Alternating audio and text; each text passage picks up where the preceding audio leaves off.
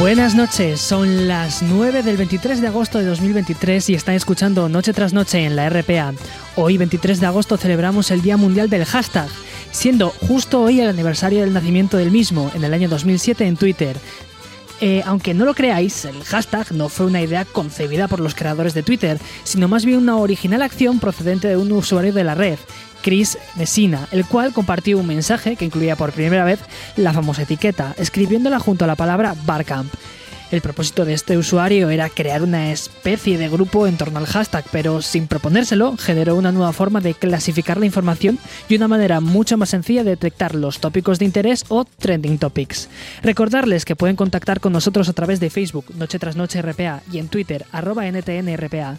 Como siempre, saludos de la familia del programa, César Inclán a la producción, Juan Lorenzo en la realización técnica y un servidor, Luis Miguel Allende.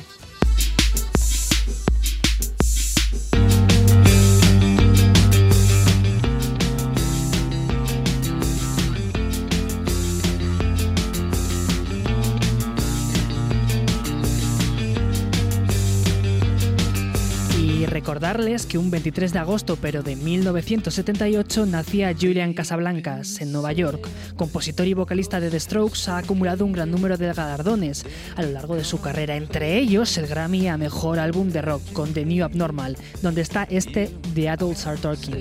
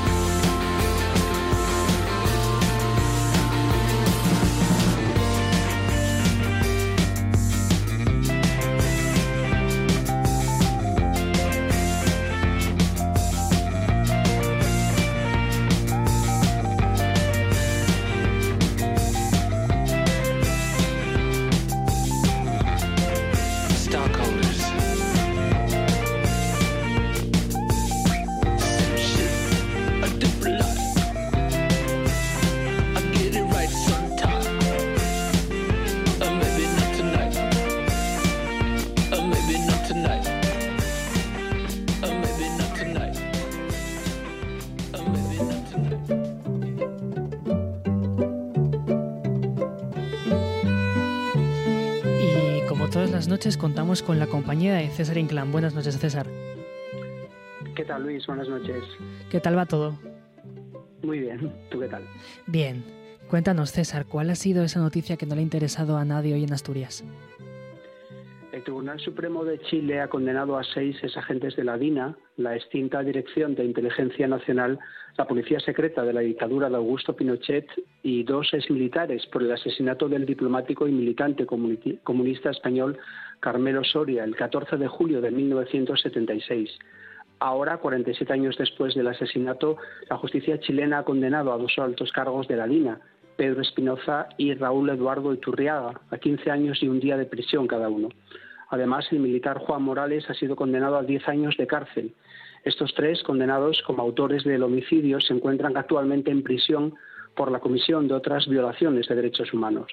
La sentencia indica que la DINA operó sistemática y clandestinamente en contra de múltiples opositores políticos del gobierno militar y de sus colaboradores, entre los que consideraron a Carmelo Soria, quien fue secuestrado, mientras que miembros de dicha organización realizaron distintos actos destinados a ocultar las circunstancias que se cometieron debido a que conocían la existencia de procesos criminales para esclarecer los delitos. Nos vamos a las nubes.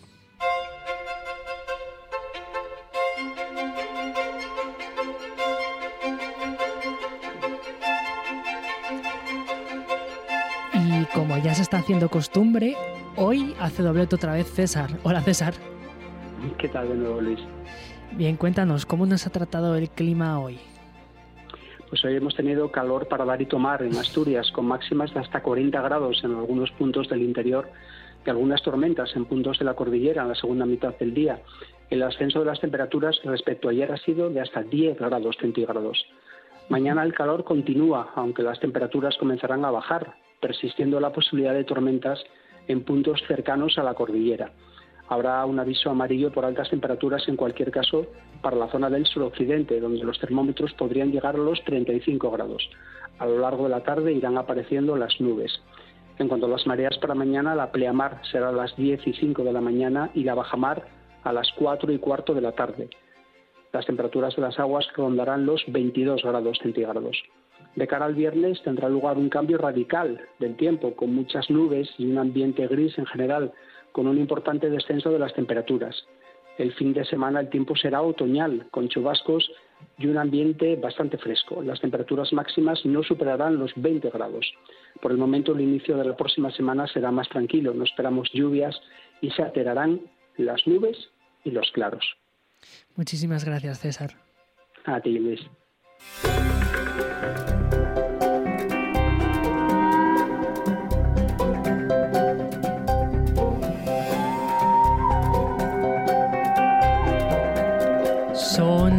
Las 9 y 9 minutos, siguen escuchando Noche tras Noche en la RPA y ahora está con nosotros José Ballina. Buenas noches, José. Hola, ¿qué tal? Buenas noches. ¿Qué tal todo, José?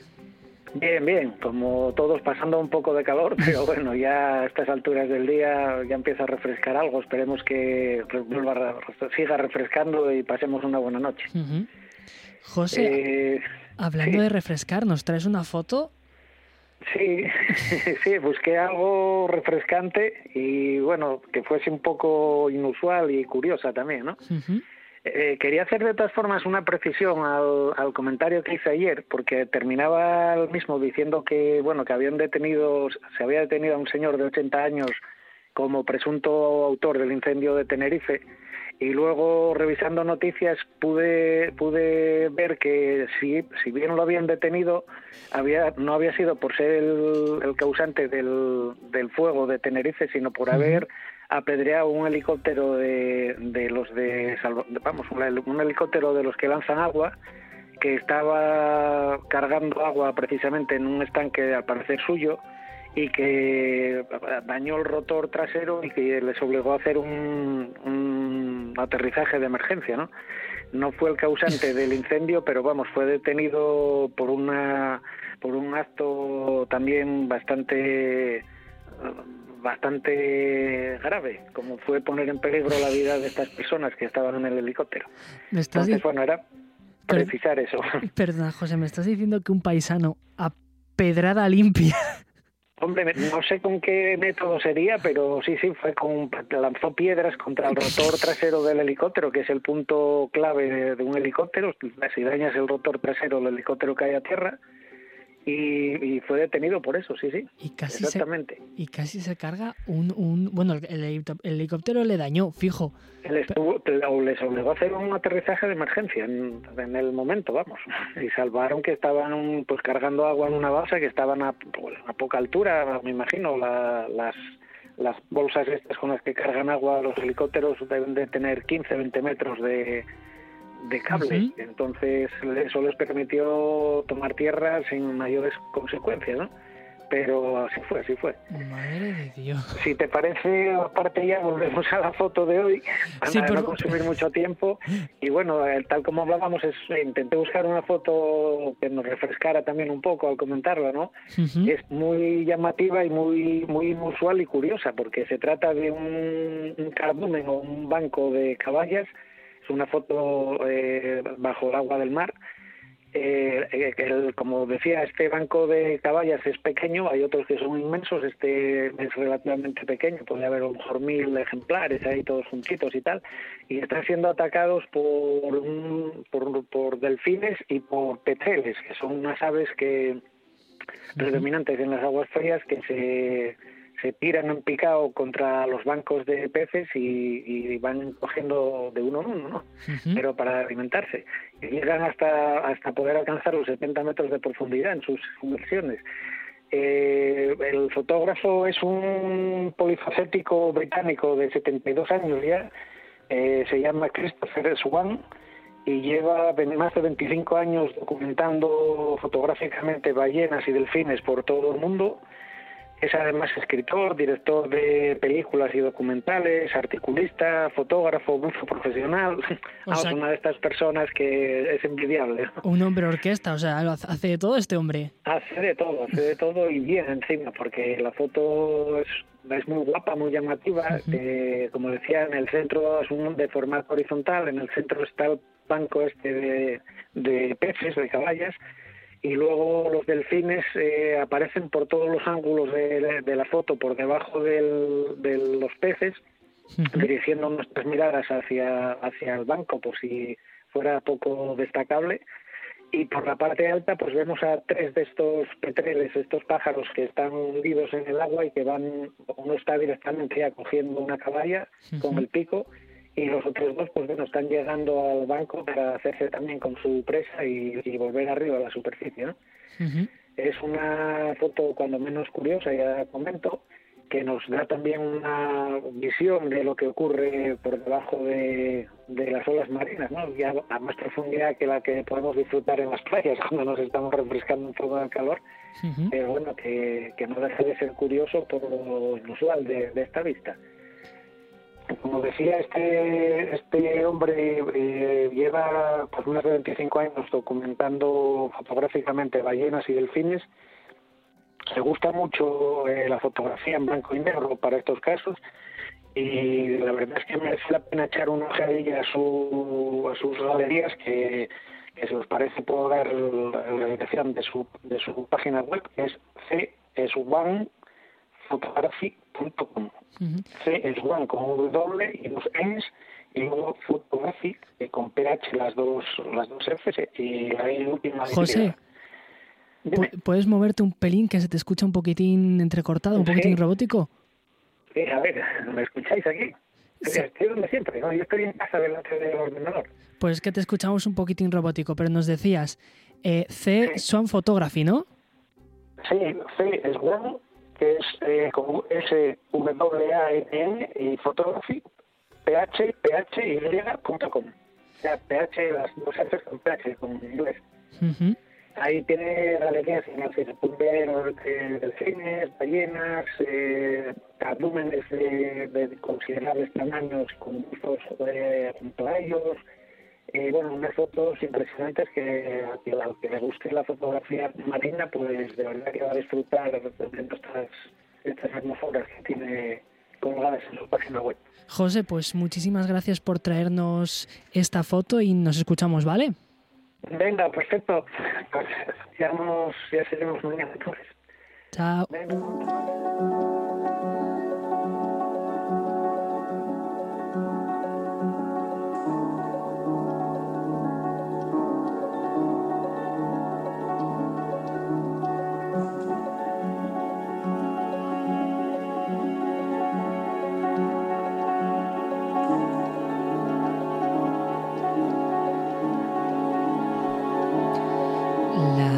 cuarta edición de Link, el circuito de experiencias culturales insólitas de Oviedo, se celebrará en la fábrica de armas de La Vega del 24 al 27 de agosto. Link volverá a ofrecer una programación híbrida y múltiple, alterna- alternando lo lúdico y lo artístico. Esta cuarta edición supone una gran apuesta porque los lenguajes artísticos de vanguardia tengan una gran presencia en la oferta cultural de la capital asturiana, compartiendo cartel con programas musicales, teatrales y cinematográficos. Todas las actividades del Link son gratuitas, aforos limitados y acceso por estricto orden de llegada hasta, hasta completar aforo, excepto las experiencias de realidad virtual y cinema 360 grados, que requieren inscrip- inscripción en la misma fábrica de armas. En esta edición, el cartel musical incluye la presentación en Oviedo de Animus, primer álbum en solitario de la asturiana Sara Muñiz, conocida por el proyecto Cicada en el que se unía la electrónica y la música clásica que dará concierto el sábado a las 9. Estamos escuchando su tema El amante. Sara, buenas noches. Buenas noches. Hola, buenas noches. ¿Qué tal, Sara? Aquí estamos. Nervio- ¿Nerviosa por estrenar ya? La verdad, más que nerviosa, con muchísimas ganas y, y bastante tranquila y a la vez eso, con, con muchas ganas de poder presentarlo aquí en Asturias, la verdad. Sara, háblanos un poco de, de, de Animus. Es, es un disco, ¿no? Que está hecho con nueve piezas minimalistas, ¿no es así? Sí, bueno, el, eh, digamos que, que el estilo musical podría ubicarse dentro de lo que es la neoclásica o el ambient, eh, música clásica, digamos, contemporánea. Y sí que beben mucho de ese minimalismo en el sentido de buscar un lenguaje del piano bastante sutil, conciso, sí. Que eh, un poco lo que nos mezclas, ¿no? Es el- la cuerda percutida, ¿no? Ese piano, esas cuerdas con sintetizadores, ¿no es así? Cuerdas de que son violas, eh, piano y sí, sintetizadores también. Lo, lo que buscas en, en este trabajo, ¿no? Es plasmar la intimidad. Sí, efectivamente, es un trabajo de mirar para adentro, bastante introspectivo y, y bueno, bus- en, en él buscaba pues ese meterse para, para adentro y ver qué es lo que sale, ¿no? Qué, qué música sale, qué emoción sale, qué, qué cosas no afloran. Sí, quizás adentrarte en, en el alma. Sí, bastante, bastante va por ahí, sí, sí. que lo que nos contabas, este- esta cuerda, no esta viola, este piano, son el hilo conductor eh, y lo que buscas es establecer un diálogo, ¿no? Sí, sí, sí, es un diálogo entre el yo interior y la propia música en sí. Que entiendo que eh, lo que haces es explorar el, el- el tú mismo, ¿no? Y, y también un poco el entorno. Sí, en ese sentido eh, he de decir que toda la atmósfera cantábrica que tenemos aquí ha sido, digamos que de una manera, digamos, abstracta o sutil, sí que sí que se encuentra en el disco y en la propuesta, ¿no? Es esa presencia del agua, de la niebla. De, del mar, del Cantábrico. Hay, hay bastante, de una manera, bueno, pues digamos adaptada, ¿no? A, a lo que es eh, eh, lo musical. Cuéntanos, ¿de dónde nace este proyecto? Pues la verdad es que llevo toda la vida con la música y, y he tenido una pulsión muy fuerte ya de después de haber trabajado mucho colaborando y siendo co cofundadora de proyectos. Tenía ganas de, de hacer este proyecto en solitario, de enfrentarme sola, ¿no? A, a lo que es el lienzo en blanco de un disco, de la propia grabación, de la mezcla y ver qué era capaz de, de sacar. De hecho, lo he grabado en casa, en el estudio, o sea, ha sido como un trabajo como muy, muy íntimo, introspectivo, en el sentido que también recoge esa, esa digamos, esa necesidad de ver qué hay, qué, qué puede salir, ¿no? Desde esta, de este trabajo, digamos, solitario. Aparte de, de- de la introspección, ¿no? Y quizás de- de desgranar quién eres, ¿qué más podemos encontrarnos en Animus? Bueno, pues mm, a nivel formal es, digamos, un trabajo de música clásica contemporánea eh, que busca sacar mucho los timbres y las texturas y lenguaje propio de la cuerda, en este caso de las violas. Eh, y a nivel más, digamos, más, más, más extra musical, sí que es un trabajo muy, muy, muy, muy emocional, ¿no? De, de, de ese mirar para adentro, ver qué sale, ver las emociones que salen e intentar darles orden. Y el propio proceso compositivo está muy ligado al proceso existencial, ¿no? Del momento en el que estaba componiendo el disco. Hay, hay mucha interacción entre ese yo, esa música que aflora y, y, y la emocionalidad que irradia todo. ¿Puedes quizás darnos un pequeño adelanto de, de quizás esta canción, este tema que estamos escuchando, ¿no? Que es El Amante. Sí. Eh, que os dé un adelanto, eh, De- ¿en de- qué sentido? De, de qué es, de qué significa esta canción para ti, de, de dónde ah, nace, sí, claro.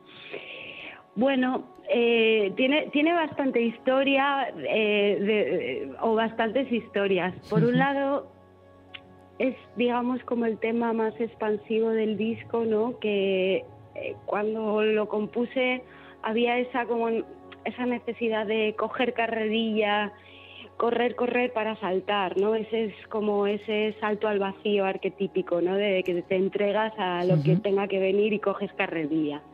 Y a raíz de eso, eh, una vez estuvo compuesta, me, me traía siempre a la mente esta imagen de las escritoras como del siglo XIX o XX, las hermanas Bront, Virginia Woolf, eh, todas ellas como esa sensación de estar con muchas cosas dentro y de decir, venga, venga, venga, venga, que voy.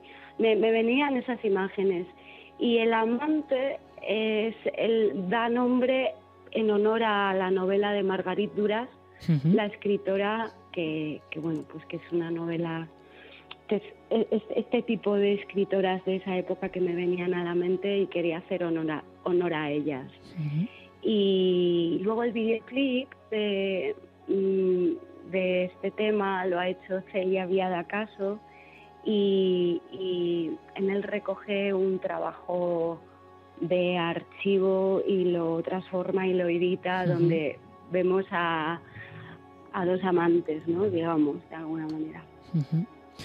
Pues recuerden, a partir de mañana y hasta el 27 de agosto arranca la cuarta edición del Link, donde el sábado 26 a las 9 de la noche, a las 21 horas, podremos disfrutar de un concierto de Animus, este maravilloso álbum eh, que nos trae la asturiana Sara Muñiz. Sara, muchísimas gracias por venir hoy aquí y por enseñarnos esta parte tan, tan frágil, quizás tan, tan interna de ti.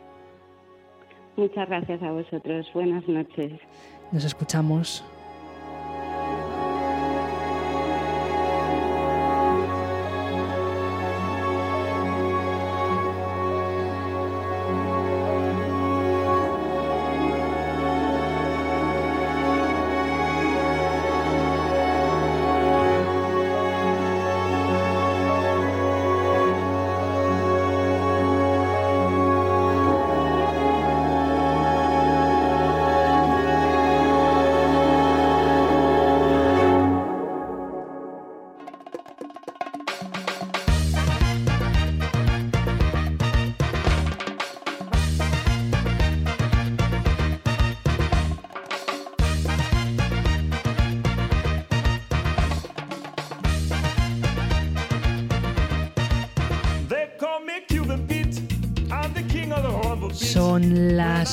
9 y 26 de la noche, siguen escuchando Noche tras Noche en la RPA y hoy está con nosotros Mónica Longo. Buenas noches, Mónica. Hola, buenas noches. Bueno, buenas noches, que está a punto de caer una tormenta. Estoy aquí sentada como... Uh. ¿Se está, se está viniendo tormenta ya? Pero una tormenta que de verdad que se está preparando aquí. Estoy yo viéndola en directo desde la ventana de mi cuarto. ¿Sabes en qué, Oviedo se prepara la tormenta. ¿Sabes qué pasa? Que nosotros como estamos aquí en el estudio, que estamos eh, enclaustrados enteros, no, no, no nos Bueno, enteramos de lo que pasa no afuera. lo podéis oír, pero ya empieza a haber ahí sinfonía, sinfonía. Hablando de música, nunca me he visto. Mónica, cuéntanos. Hoy, no, hoy nos traes unas fiestas que a mí me suenan. Bueno, hoy nos vamos a Vilés, nos vamos a las fie- al patrón de la ciudad en honor a San Agustín, a las Ujú. fiestas de Vilés, que bueno, realmente ya empezaron el día 4, ¿eh? Pero Ujú. aquí me estoy dando cuenta yo de las cosas que nos gustan las fiestas Bueno, del 4 al 28 de agosto, anda que no empieza, ¿eh? claro. Además de todo, hay de todo en Avilés, de todo, hay conciertos, hay, eh, bueno, hay una de las ferias de ganado Creo que puede ser una de las más antiguas de toda España, porque celebra su Anda. 139 edición. o sea, que Ciento- cuidado. 179. 139 Ah. me parece que es. Bueno, no, no lo estoy diciendo de, de tal porque lo leí en algún lado, ¿eh? Pero sí, sí, muy, muy antigua. O sea, quiero decirte, 139 edición son 139 años, teniendo en cuenta que algunos eh, no se haya celebrado, es mucho tiempo, ¿eh? Bueno, pues nada, nos vamos a Birlés, allí, bueno, llevan celebrándolo desde el día 4 y hubo muchas cositas antes, pero ahora ya nos vamos a, a fijar en estos últimos tres días, vamos a ir del, bueno, pues del 25 al 28. Ujú. ¿eh? Ahí es donde tenemos el concurso de ganado, la noche de los fuegos artificiales, como no que no falte, que van a ser el 27 de agosto. Y lo que más me llama a mí la atención, aparte de, bueno, de, tienes de todo, ¿eh? Tenemos verbenas con París de Noia, con tequila. Hay un espectáculo muy chulo, muy chulo, muy chulo, que, que creo que es el día 25 a las 10 de la noche, que es, eh, a ver, mi, mi pronunciación, ¿eh? Children of Starlight, que es un espectáculo de luz y música de un DJ, que es David Longoria, y un pintor, eh, junto con un artista visual, de don Sergio Fernández, que va a ser, al parecer, yo creo que no nos lo, no nos lo deberíamos de perder nadie. ¿eh? Anda. Es una cosa muy digna de ver. Eh, me parece como muy curioso, ¿no? Sí, es, es de- eh, todo el mundo dice que va a ser uno de los platos fuertes de las de las fiestas. ¿eh? A ver, a todos les gusta una buena verbena o París de Noia, que son de estas súper famosas, de estas orquestas. Les gustan, sí, sí. Eh, pero yo a mí estas cosas de espectáculos, de luz y música me están gustando mucho últimamente. Pero bueno, lo mejor para mí es el mercado medieval de Avilés, porque son 100 puestos alrededor de todo el Avilés antiguo y además me llama la atención mucho cómo se formó este mercado, ¿vale? Este mercado se, se formó en el año 1479 porque en el año 1478 hubo un incendio en Avilés que quemó la mitad de las casas que había en la, en la dentro de la muralla, dentro de la zona amurallada de Avilés quemó la mitad de ellas. Y entonces los reyes católicos, para ayudar a la pobre gente que, que no tenía casa ya, que estaban arruinados, eh, puso un nombre, o sea, hizo un mercado franco de alcabala. ¿Eso qué significa? Que en aquella época era como libre de impuestos, sin IVA. sin, sin IVA. Ahora no, ahora me parece que va con IVA incluido, ¿eh? Pero bueno, eh, es digno de ver. Tenemos mogollón de puestos donde puedes comprar mm, de todo. Además hay espectáculos, eh, música medieval, animación callejera para los niños, también hay malabares, hay talleres. Creo que es también muy chulo de ver. Y eso es del 25 al 28. Que- O sea que tenéis días para ir a ver el, el, el, el mercado. el mercado. Un mercado súper guay. ¿Qué, qué origen? O sea, el origen es como muy rocambolesco. Sí, sí, pero bueno, también, oye, también eh, es de, no sé, es como de agradecer, ¿no? Sí, Que claro. los reyes en aquella época que vieran que la mitad de un pueblo que se había quemado entero, cogieran y dijeran, bueno, pues ahora vamos a hacerles un mercadín para que los probes saquen ahí algo para que se empiece otra vez a reconstruir. Pues se celebraba todos los lunes el mercado y debió de ser que tenía mucho tal, porque oye, Avilés hay que decir una cosa. Yo hace poco, antes la gente tenía eh, como una reticencia a Avilés. Pero yo hace poco he ido de turista, pero de turista con, con guía turística y todo a Avilés. Y te lo juro que me ha encantado Avilés cuando te lo explican todo también. Tiene tantas cosas que ver. Es, es que. Asturias es muy guapo todo, la verdad. ¿eh? Qué Pues sí. guapo ya está.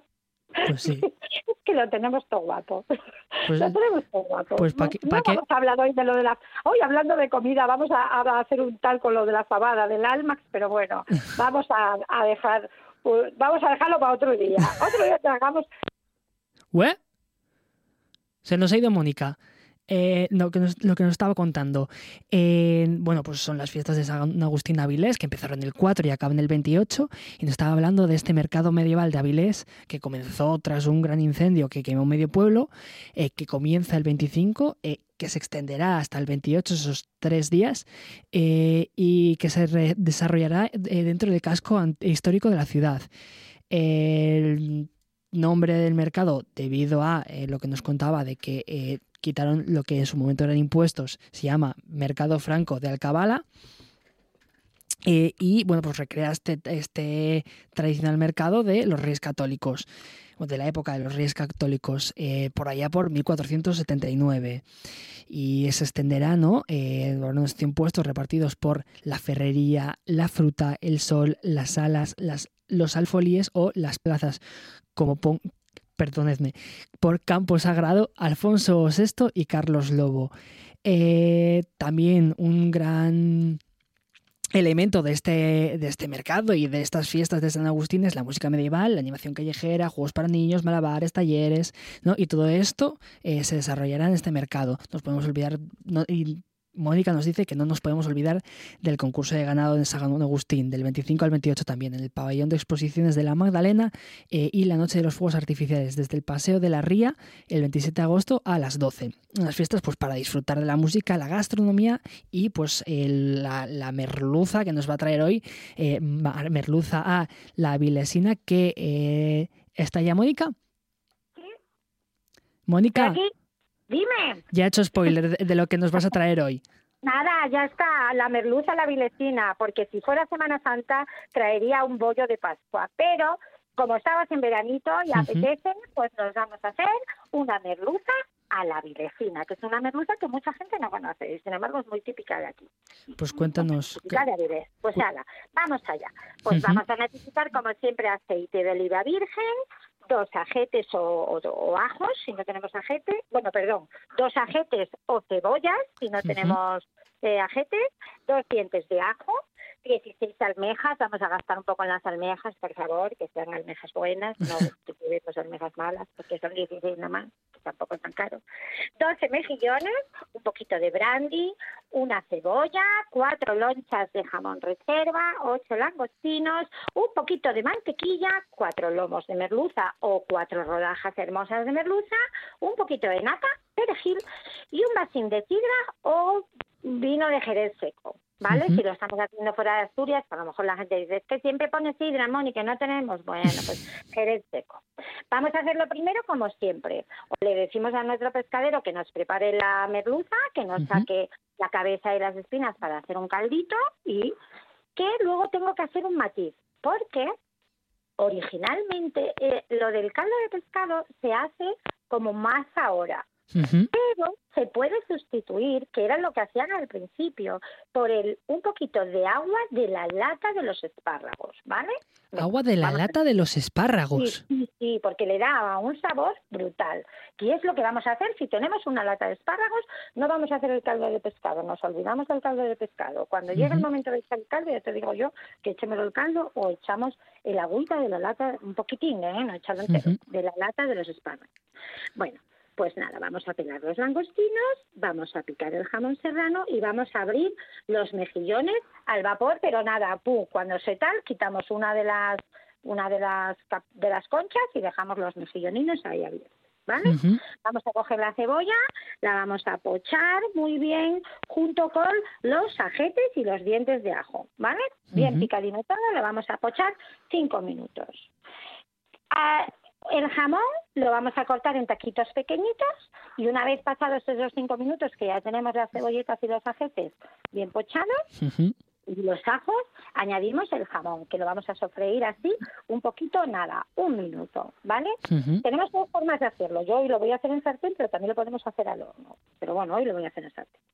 Eh, los lomos o las rodajas de merluza las vamos a salar y las vamos a pasar por harina. Y cuando ya tenemos ese jamoncito pasado un minuto, ponemos allí las rodajinas de merluza con la, con la harina. Dos minutinos por un lado y le damos la vuelta y lo dejamos otros dos minutitos. En este momento añadimos el vaso de sidra o el jerez seco. Y vamos a menear la cazuela como si fuera un pil pil. Se trata de que esa salsa toda, vamos, vayamos meneando, meneando, esto nos puede llevar como tres o cuatro minutos, ¿eh? Meneamos, meneamos, meneamos, y entonces la salsita se va a empezar como a espesar, porque el pescadito, la, la harina y todo eso va a ser como, pues eso, como una salsita de pilpil. En este momento es cuando vamos a añadir un vasito de caldo o un chorrito del caldo de la lata de los espárragos blancos. ¿Vale? Mónica, se nos ha vuelto a cortar esto, no puede ser. A ver, ahora, tormenta. Mónica, Es la tormenta, ¿ves? Ay. Es la tormenta. ¿Me oyes? sí, Vale. te escuchamos perfectamente. Estamos acabando ya. Eh, lo dejamos cinco minutos, así. Guisar así, chup chup. En este momento añadimos las almejas y cuando se abran añadimos los mejillones. Dos minutitos, tapamos y ahí ya está hecho, ya, terminado. Lo dejamos ahí tapadino. Mientras tanto vamos a hacer unas patatitas al vapor y se las vamos a añadir al guiso y nos va a quedar una merluza a la vilesina maravillosa. Y como no, hoy de postre no nos vamos a ir sin comernos un trozo de bollo de Pascua de Avilés, que el que no lo haya comido de verdad lo tiene que comer. Es un, es un bizcocho mantecado que engorda solo con mirar para él, pero que es maravilloso. Pues, Luis, Mónica, ¿estás ahí? Ah, sí, Luis, dime, dime. me has dejado con los dientes largos un día más. Jolines, un día tenemos que salir como a cocinar a algún lado, ¿eh? Bueno, a comer, dejémonos de cocinar, que nos lo hecho. Te iba a decir que mejor a comer porque yo calculo que si me pongo una cocina, eh, salga ardiendo Bueno, la cocina, el estudio, tú, yo. No, nada, no pasa nada, que yo te ayudo en lo que haga falta, de verdad. Y cómo no, recordarle a todo el mundo que todas las dudas, que todas las recetas que yo voy dando y muchísimas más las pueden encontrar en mis redes sociales, que es Mónica M. Chef 8 en Instagram Ujú. o Mónica Longo en Facebook. Pues Mónica, muchísimas gracias por traernos esta deliciosa merluza a la avilesina y esta historia tan curiosa del mercado franco de Alcabala. San Agustín o de las que haya, ¿eh? que hay un montón de fiestas este fin de semana también, el Oktoberfest en Gijón, bueno, el Fartucarte en Riva de Sella, de verdad, hay que ir a disfrutar, chicos, hay que vivir la vida, que la vida son dos días. Desde luego, Mónica, muchísimas gracias. Gracias a vosotros y perdón por tal, pero ya os dije que viene la tormenta. Nos escuchamos, Mónica. Hasta luego, chao, chao. Cosas que pasan en Noche tras Noche. Según declaró en el juicio, literalmente leo del periódico, el día del Corpus pidió Baldomero mi mano y aquel mismo día robó villanamente mi honra.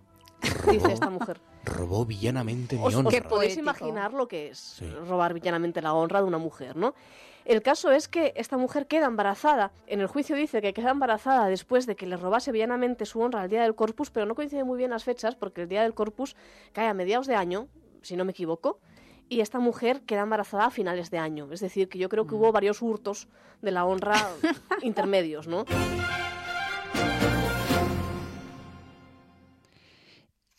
Y ahora mismo son las 10 menos 20, siguen escuchando noche tras noche en la RPA y es el momento del Tumolabas, el Tumolabas de hoy que está amenizado por la compañía de David Baizán. Buenas noches, David.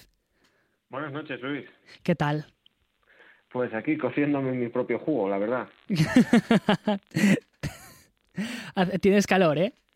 Mm, Un poco, y yo lo llevo muy bien. A mí me gusta el calor, ¿eh? Lo que pasa es que lo de hoy fue, ba- fue bastante insano, o sea, no- fue muy heavy. Hoy yo tuve la, brillan- la brillante idea de ir al gimnasio y salí del gimnasio como si acabase de ducharme. O sea, Sí, sí. estaba empapado de pies a cabeza. Es- es- yo llevo todo el día sudado y ya te digo que a, a mí el calor me gusta y lo prefiero mil veces al frío. No me estoy quejando porque yo prefiero esto a que haga frío. Ujú. Pero a la gente a la que no le gustaba y lo tuvo que pasar muy mal porque yo hubo un par de momentos que flaqueé y dije yo, madre mía, pero, pero es que ya no era solo el calor, es que ahí está muy cargado el ambiente, de hecho está tronando ya por aquí, o sea, se- estaba, lleva todo el día cocinándose una, una tormenta y está hay mucho bochorno y demás. Pero vamos, que yo, yo sobreviví, pero hay gente que seguro que lo pasó mal. Escucha, David, espero que la tormenta no nos vuelva a eh, estropear la, co- la cobertura. Toquemos madera, recemos a todos los santos y, y- y vírgenes que se nos ocurran. Y David, hoy nos acompaña María Barrena también. Buenas noches, María. Hola, alguien más que se está cociendo en sus propios jugos. Madre mía. Ha, ha- ha quedado, ha, ¡Qué quedado, calor! ha quedado el día hoy de, de- de calor, de, de calor húmedo, de calor profundo. Pero es que es horrible, es que ir en bolas por donde estés ya no es suficiente, o sea, no corre el aire. Dios mío, ¿dónde estáis que ya hay tormenta? Yo quiero que llegue la tormenta ya aquí. ¡Oh! Tremendo. Pues, eh, si os parece, David, una pregunta. Dime. ¿Qué has visto? ¿Has visto algo esta semana que te haya llamado la atención, que, que nos quieras eh, compartir? Eh, bueno, sí, lo que pasa que claro, ya te hablé de ello en, eh, eh, ayer, quiero decir, eh, de qué puedo, estoy, esta- eh, últimamente, que al no ser novedad, pues, pues lo puedo decir, llevo un mes y pico viendo Seinfeld, que la subieron a. Showtime, a, a Sky Showtime, que es la serie que se inició en el 92, si no me equivoco, y la estoy disfrutando como, como un enano de verdad. O sea, es, es que es una serie buenísima, es una serie fantástica. Me río, pero me río un montón con ella. Y si alguien tiene, tiene interés en, en volver a verla, pues eso, que sepa que la tiene enterita en Sky Showtime, Ujú. que además es la, lo que es la suscripción de Sky Showtime es más barata que otras, vale 5,99. Y, y, a ver, aunque hayan pasado 30 años, sigue siendo igual de recomendable. La verdad es que tanto eh, tanto Seinfeld, eh, o sea, Seinfeld, perdón, eh, Frasier como Niles, o sea, son dos personajes maravillosos que nos dejaron los 90 y irrepetibles, vaya. David, corrígeme, Seinfeld es una, es una sitcom, ¿no? Es... Sí, no, pero es Frasier, es Frasier. Dije ahora Seinfeld yo mal. Ah. Seinfeld es otra. Vale. O sea, Seinfeld Fraser. es otra, es Frasier, Frasier. Vale. Nos la apuntamos. María, ¿tú qué has visto esta semana que quieras recomendar? Pues a ver, yo he, terminado Atypical, que es una serie sobre un chaval que tiene un TEA y su familia. Y no lo puedo recomendar suficiente. El otro día me decía una amiga psicóloga, ay no, pero es que jo, yo ya estudio como con casos un poco complicados y, y a lo mejor pues no me apetecería como aproximarme otra vez a, a esta historia. Y es como que no, tía.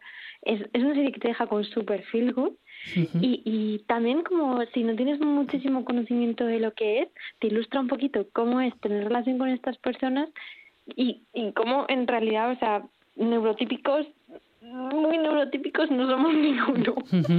Y es una serie preciosa. O sea no que puedo recomendar suficiente. Está en Netflix, eso sí. es, es, es una visión positiva, ¿no? De, de, de, de estas situaciones. O sea, al final es un... Mira, retos tenemos todas. Ujú.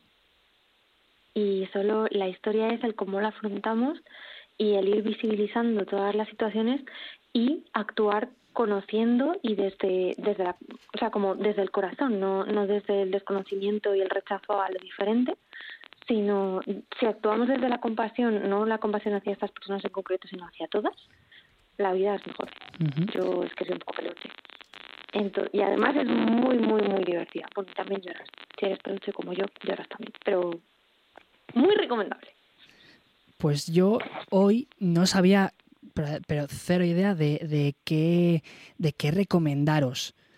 Porque no, no he visto ni series ni películas esta semana, no he, no he escuchado música nueva. O sea, hoy he sido muy, muy, muy, muy, muy, muy, muy, muy, muy seta esta semana.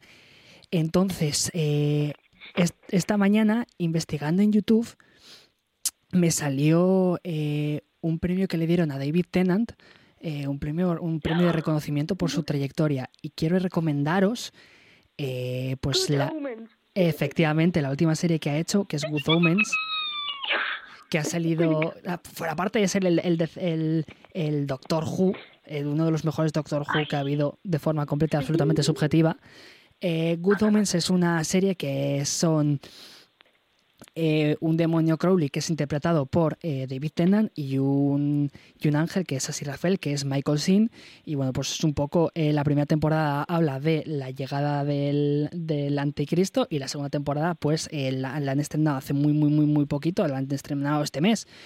Y está en Prime Video, entonces yo os insto a verla y que la disfrutéis porque es, es una serie que se basa en, en un libro de Neil Gaiman, que además Neil Gaiman últimamente no hacen más que hacer las series, han hecho, eh, que bueno, que la han cancelado eh, American Gods, han hecho... No me eh, extraña porque, madre mía, han, han hecho también eh, The Sandman y ahora han hecho la segunda temporada de eh, Good Omens. Entonces yo la dejo en- aquí en el cosmos, en el éter, y que lo recoge quien quiera.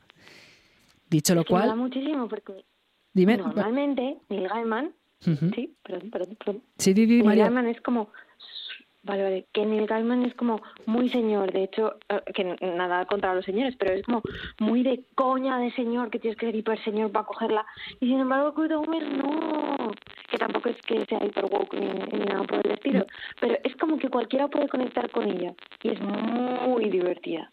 María, se te, se te corta un po- se te escucha como eléctrico. ¿Tiene, eh, no está- ¿Estás con auriculares o...? Mm, No, pero me planteo si es por la tormenta del cuerno.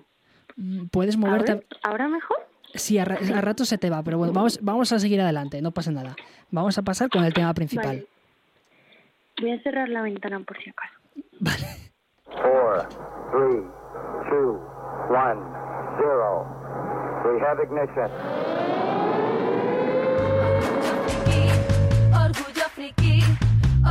Friki, no tengas vergüenza. Orgullo friki, orgullo friki, orgullo friki, pierde la cabeza. Eres un fricazo como yo, no tengas vergüenza, vamos, grítalo. Si ves Doctor Who y veías Dragon Ball, intentar negarlo es un error. Y ahora sal ahí y cosplayéate, márcate unos bailes y diviértete. Por un día es tuya la ciudad, pierde la cabeza como le des. No me importa que seas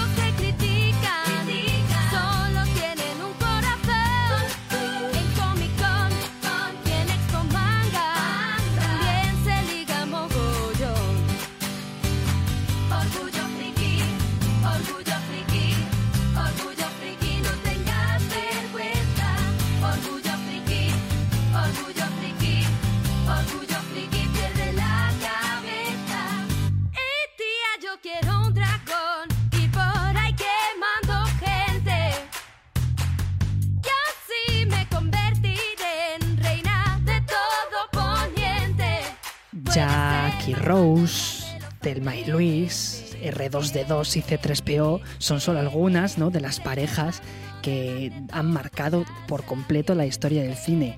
Y eso es lo que venimos a hablar hoy, dúos dinámicos, eh, parejas quizás románticas, quizás amistades, quizás enemistades absolutas, que pues recordamos y que nos, que nos dan calor en el pecho, ¿no?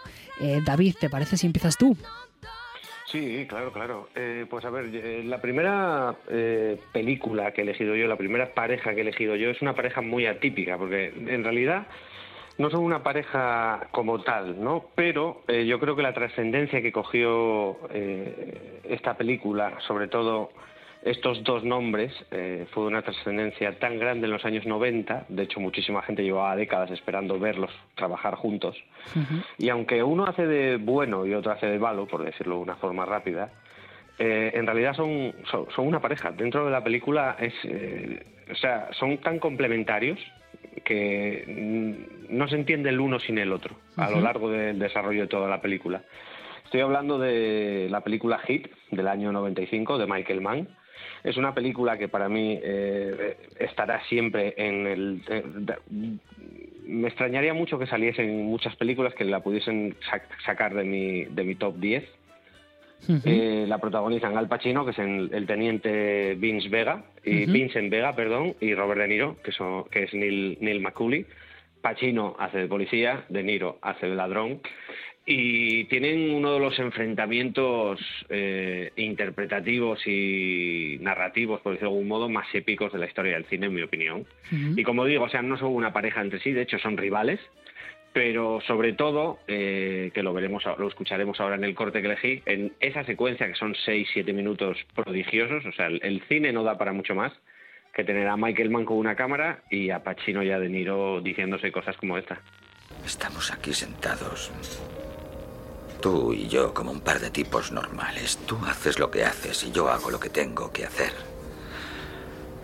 Y ahora que hemos estado cara a cara, si estoy allí y tengo que matarte, no me gustará. Pero te aviso, si es entre tú y algún pobre desgraciado cuya mujer vas a convertir en viuda, hermano, vas a palmarla.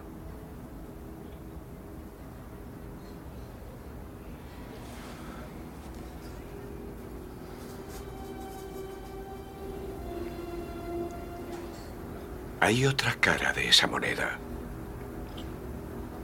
¿Qué pasa si me tienes atrapado y soy yo el que te liquida? Porque pase lo que pase, no vas a intrometerte en mi camino. Hemos estado cara a cara, sí. Pero no dudaré ni un segundo.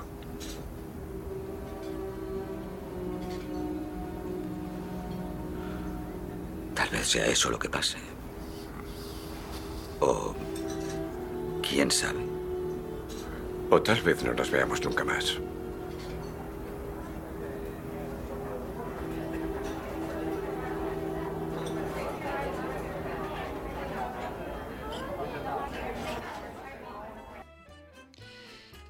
La verdad es que nunca he oído de esta película, pero nunca la he visto.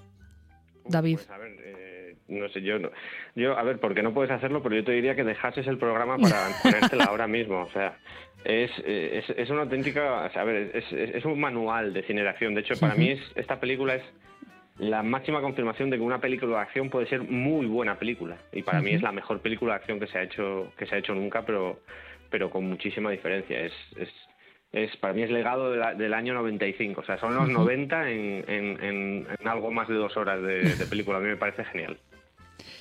María, ¿tú qué nos has traído ahora? Bueno, yo he traído...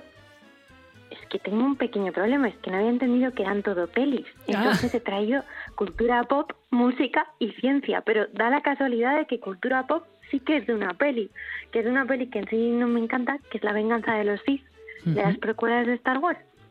Y la pareja es Anakin y Obi-Wan. Y creo, creo, creo que desde luego no es una peli tan buena como Hit, que David ahora tengo que ir corriendo a verla después del programa por, por, por todo, lo, todo lo que habéis dicho.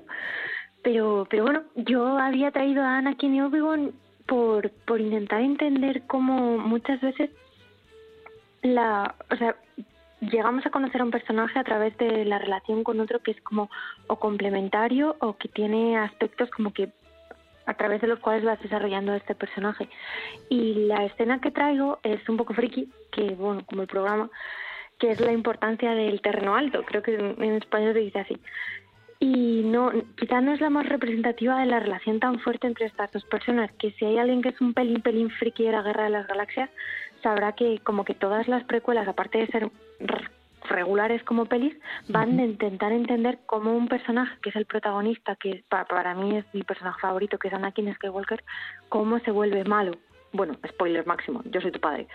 Y mm, creo que podemos entender súper bien cómo esta persona se vuelve mala, entre comillas mala, a través de su relación con otro personaje, que es Obi-Wan, que es como el, el cacho pan, cacho bueno, un sufridor que, que lo saca adelante.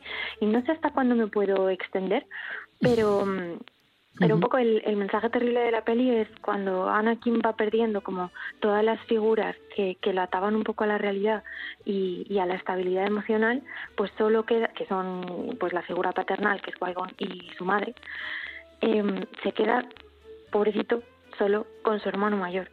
Y su Ujú. hermano mayor, entre comillas, esto es dicho por Dave Filoni, no dicho por mí, es, es, es Obi-Wan. Y como a través de un amor María, profundo, María. este hombre tra- Uy, no se ¿Me oye, oyes? vale. Espera. Ah, Como, sí, sí, ahora sí que te he oído. Vamos- Como a través del amor profundo, ¿sí? Vamos a hacer una Vamos cosa. con el clip, vamos a ¿verdad? poner el corte y vamos a llamarte al, al otro teléfono que nos has pasado, ¿vale? Cojonudo. Uy, perdón. Genial. ¡Se acabó, Anakin! ¡La altura me da ventaja! ¡No oses despreciar mi poder! ¡No lo intentes!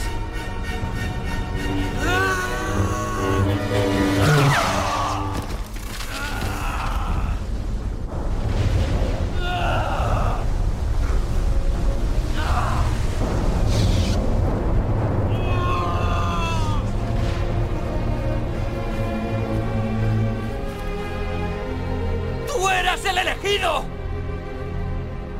Que destruiría a los Sith, no el que se uniría a ellos. El que vendría a traer el equilibrio a la fuerza, no a hundirla en la oscuridad.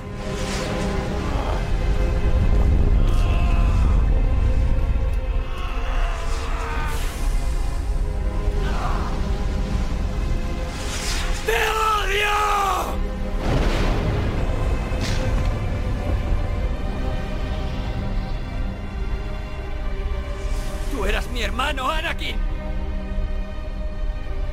Yo te quería.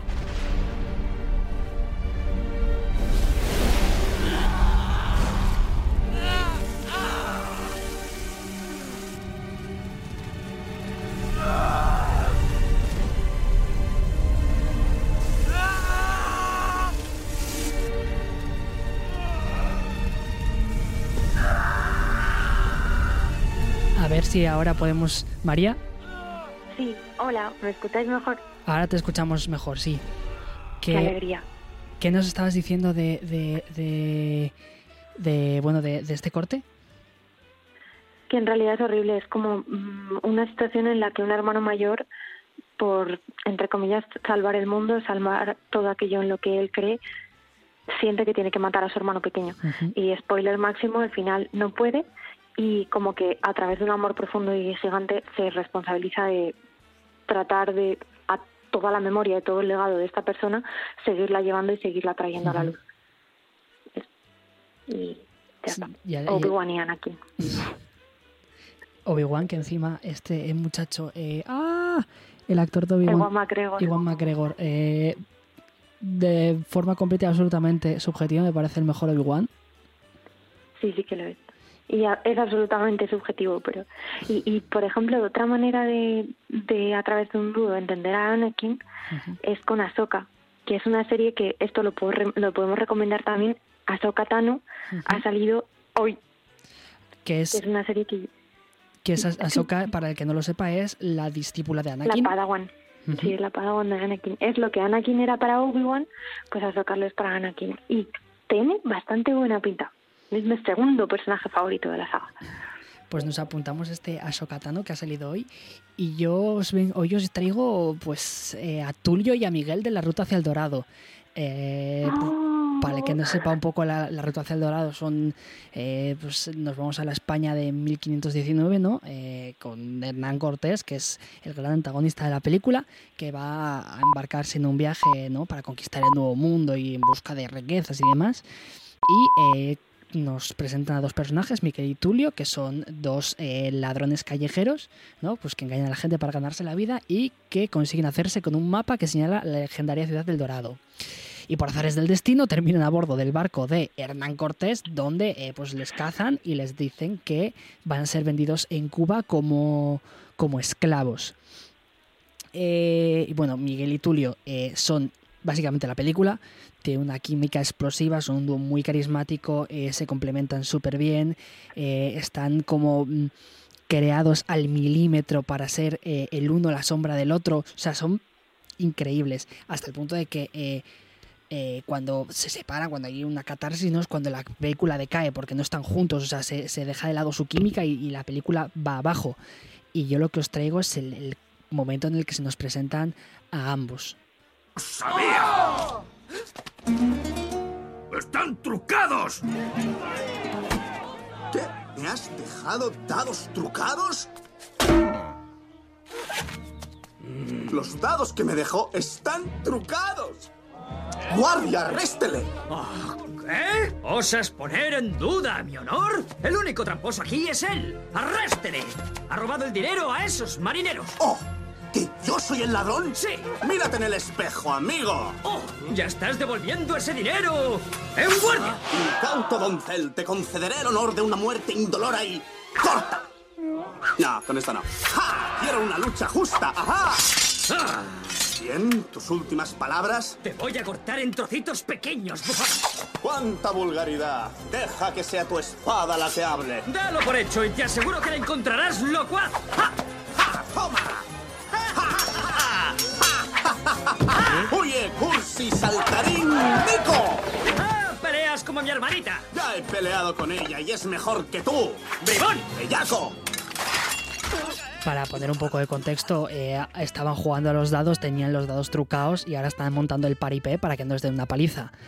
Eh, entre tanto, eh, quiero desde aquí emplear pues, noche tras noche como plataforma para quejarme eh, absolutamente de que eh, Cruz y Raya no pusiesen voz a Miguel y a Tulio en su momento, porque son Cruz y Raya, tal cual. Y ya está. Dicho lo cual, eh, David, ¿cuál es la segunda película que nos traes? A ver, pues mi segunda elección yo creo que es un- uno de los personajes más eternos que ha dado la literatura. Eh. Hablo de, bueno, uno, no, dos en realidad, ¿no? Hablo de, de los que de los personajes que creó Arthur, eh, Arthur Conan Coyle, que son Sherlock Holmes y el Dr. Watson, que ha habido un montón de, de versiones de ellos, tanto en libros eh, como en películas, como en series, incluso videojuegos. Hay un montón de videojuegos, hay una, hay, un- hay una saga entera de Sherlock Holmes. Eh, pero yo eh, me ajusto y he traído una película y traigo precisamente la del, perdón, la del año 2009 de Guy Ritchie, porque es un director que además me gusta muchísimo, que fue eh, las películas de Sherlock Holmes de Guy Ritchie levantaron bastante polémica cuando se anunciaron, bueno, la primera, se anunció la primera, porque eh, la gente decía que Guy Ritchie no era el, el director adecuado para plasmar eh, un personaje como Sherlock Holmes, pero claro, yo en eso no estaba de acuerdo, porque yo creo que, a ver, eh, siempre se pueden llevar las cosas un poco más allá, siempre se puede jugar con los personajes, se les puede dar eh, eh, otra personalidad, otro carácter, y aparte de todo, Sherlock Holmes es muy parecido, eh, el Sherlock Holmes de, de- de los relatos es muy parecido a lo que deja entrever eh, Robert Downey Jr. Lo único que, bueno, sí que es cierto que está un poco más modernizado y demás, pero pero yo creo que además yo creo que fue acertaron en todo tanto en el director que es un es un director que le imprime un montonazo de ritmo a, a sus películas como en los actores Eh. Robert Downey Jr. Es, es, es un gamberro es un gamberro por defecto no, no lo puedo evitar y me gusta también muchísimo eh, que, que cogiesen a Jude Law para el Dr. Watson por cierto también hubo polémica que cogiesen a Robert, a Robert Downey Jr. Para Sherlock Holmes por ser estadounidense. Y ya sabemos que muchas veces eh, esas cosas pues eh, supuran, ¿no? Levantan heridas, como cuando eligieron a Morgan Freeman para hacer de en Invictus de, De Nelson Mandela. de Nelson Mandela, sí, gracias, eh, que mucha gente decía que tenía que hacerlo un actor sudafricano. Digo, bueno, no creo que haya ningún actor en el mundo que se parezca más a Nelson Mandela que a Morgan Freeman, pero... eh, y sí, eh, esta película es la primera de dos, estaba programada que hubiese una tercera, pero se canceló después. Y como digo, son películas muy entretenidas, muy divertidas, tienen muchísimo ritmo, visualmente son fantásticas y creo que son una fantástica forma de, de reflejar a dos personajes como Sherlock Holmes y el Dr. Watson. ¿Hora de la muerte? Los dípteros miden aproximadamente 1,7 centímetros, lo cual sitúa la hora de la muerte hace unas 10 o 12 horas. ¿Me deja su pluma?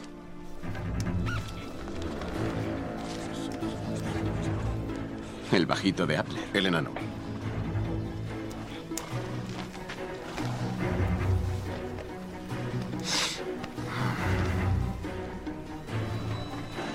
Sé lo que he visto. Era Blackwood. Lo he visto como los veo a ustedes ahora. Y cuando los muertos anden, los vivos llenarán estos ataúdes. Bueno.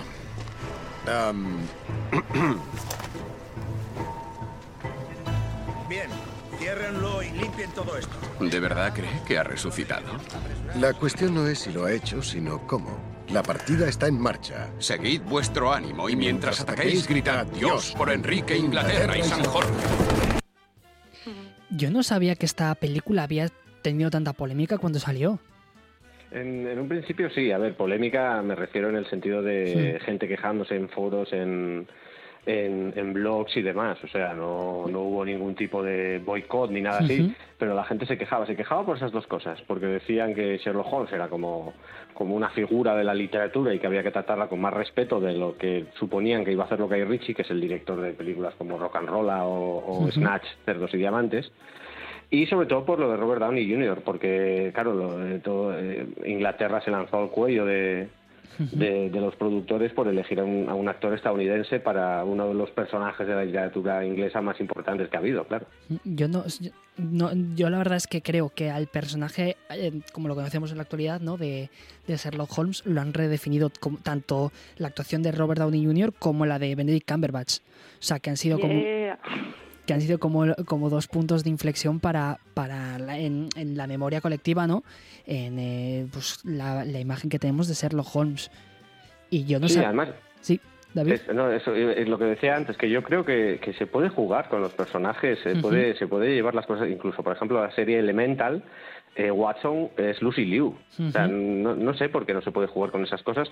Si al final haces cuentas una buena historia y la cuentas bien, ¿qué más da que alguien... No tiene mayor importancia, o sea, y menos... Si no tiene importancia que cambies el género del personaje, ¿qué, qué- más da el- el- la nacionalidad del, del- del- actor que lo interpreta, si lo hace bien, ¿sabes? La verdad es que yo, por ejemplo, estas películas eh, son de las primeras películas como que tengo recuerdo de ver y que me gustasen y demás. Y yo no sabía que había, una, que había programado una tercera película. Me parecía que como una biología, eh, Juego de Sombras cerraba muy bien lo que es la historia del Sherlock Holmes de Robert Downey Jr. Pero me ha- ahora, ahora me has dejado con ganas de que haya una tercera película. No, pero esa, esa está nula, esa está cancelada ya. De hecho, estaba no, no la iba a dirigir ni Guy Ritchie, pero ya estaban confirmados eh, estaban confirmados pues prácticamente los mismos actores de la segunda, porque iba a volver a salir Moriarty y demás. Pero en el y estaba estaba eh, se anunció en 2018, pero luego se, se canceló, eh, sobre todo por el tema del COVID. Y ahora parece que eso está ya ahí suspenso y no, no, no lo van a revivir, vaya. Pues eh, a mí, a mí me has puesto la miel en los labios, David. María, cuéntanos, ¿qué nos traes tú ahora? Pues primero voy a decir que esta peli debe de molar bastante porque yo arrastré al cine a mi padre y mi padre, que es muy especialito, salió diciendo, venga hija, no lo he pasado mal. Así que eso es como súper a favor de la peli. Y a ver, yo la segunda cosa que he traído no es una peli, por esto de que pensaba que simplemente eran como dúos dinámicos, de hecho veréis la tercera, pero iba a hablar de uno de los dúos para mí, para mí, para mí, más representativos de la música, que son Daft Punk. Son este señor que se llama Tomás y este señor que se llama Guimán. Y, y bueno, o sea, supongo que los conoceréis por exitazos rollo Around the World, a One More Time, igual esa es la que más se conoce. One More Time. te- te- te- bien. Y bueno, la canción de los Minions, Get Lucky, que eso es como súper hiper reciente. Y de estas dos personas iba a hablar de cómo empezaron fatal, con una banda horrible, que toda la crítica parisina odió. Y sin embargo, al explotar eso que, que la diferencia entre ellos dos y como el, el potencial de, de creatividad y también de cómo contarlo al público y de cómo transmitirlo de dos perfiles hiper diferentes, porque bueno, en, teo- en teoría como que Tomás es un perfil súper, súper técnico y Guimán es como una especie de místico raro. Y entonces entre los dos han creado algunas de las atmósferas más relevantes, yo creo, de los últimos 20 años, musicalmente. Y bueno, de hecho, no sé cuánto os gustará The Weeknd, a mí me pone enferma, me parece que está hiper súper valorado, aunque sus dos canciones favoritas son con Daft Punk. Entonces, como que estos hombres todo lo que tocan lo hacen increíblemente bien. Bueno, acaban de disolverse. Hace, bueno, acaban no, hace El, año pasado o hace, hace poco, ¿no? Sí, No, hace un poco 2021, más, porque hace querían un poco sacar... más, hace, hace poco más de, una- de un 2021. año que se disolvieron. ¿Sabéis, por, ¿Sabéis, por cierto, de dónde viene el nombre de Daft Punk? Por- es por una crítica, ¿no? Sí, es, es, es por una crítica que hicieron en un directo y el crítico escribió que eran basura punk, que es Daft Punk, y les gustó y se pusieron el nombre. Sí, que eran como muy suavillos, en plan, Daft es como que eres hiper suave, en plan, tío, es que no tienes el edge que tienes que tener para tener una banda de punk. Y fue como, ah, sí, pues te vas a cagar, chaval, vamos a explotar esto como al máximo. Y me parecen unos putos dioses. Y el vídeo que he mandado, o sea, todo el mundo, si no ha escuchado todos éxitos y demás, que, bueno, incluso el disco del Human After All de 2005, que fue hiper criticado, en plan, ahí ya sí que habéis perdido el edge del todo, a mí me parece un discazo. Y lo último que hicieron, entre comillas, que fue 2013, creo que es uno de los discos más... es, a ver, mm, no, este es de los últimos 10 años más, influyente- más influyentes, La Bomba. Y la banda sonora de Tron, que eso, eso sí que es una peli, la banda sonora de Tron. No lo puedo recomendar suficiente. Y el corte que envío es una actuación en unos Grammys con el señor dios de los duetos y las collabs y demás, con quien alcanzaron como el peak cultural absoluto, que es Kanye West. Y es un, una especie de como de sampleado que hizo Kanye de su canción Harder, Better, Faster, Stronger, que todo el mundo conoce. Y si la queréis poner, pues genial, porque es un temazo.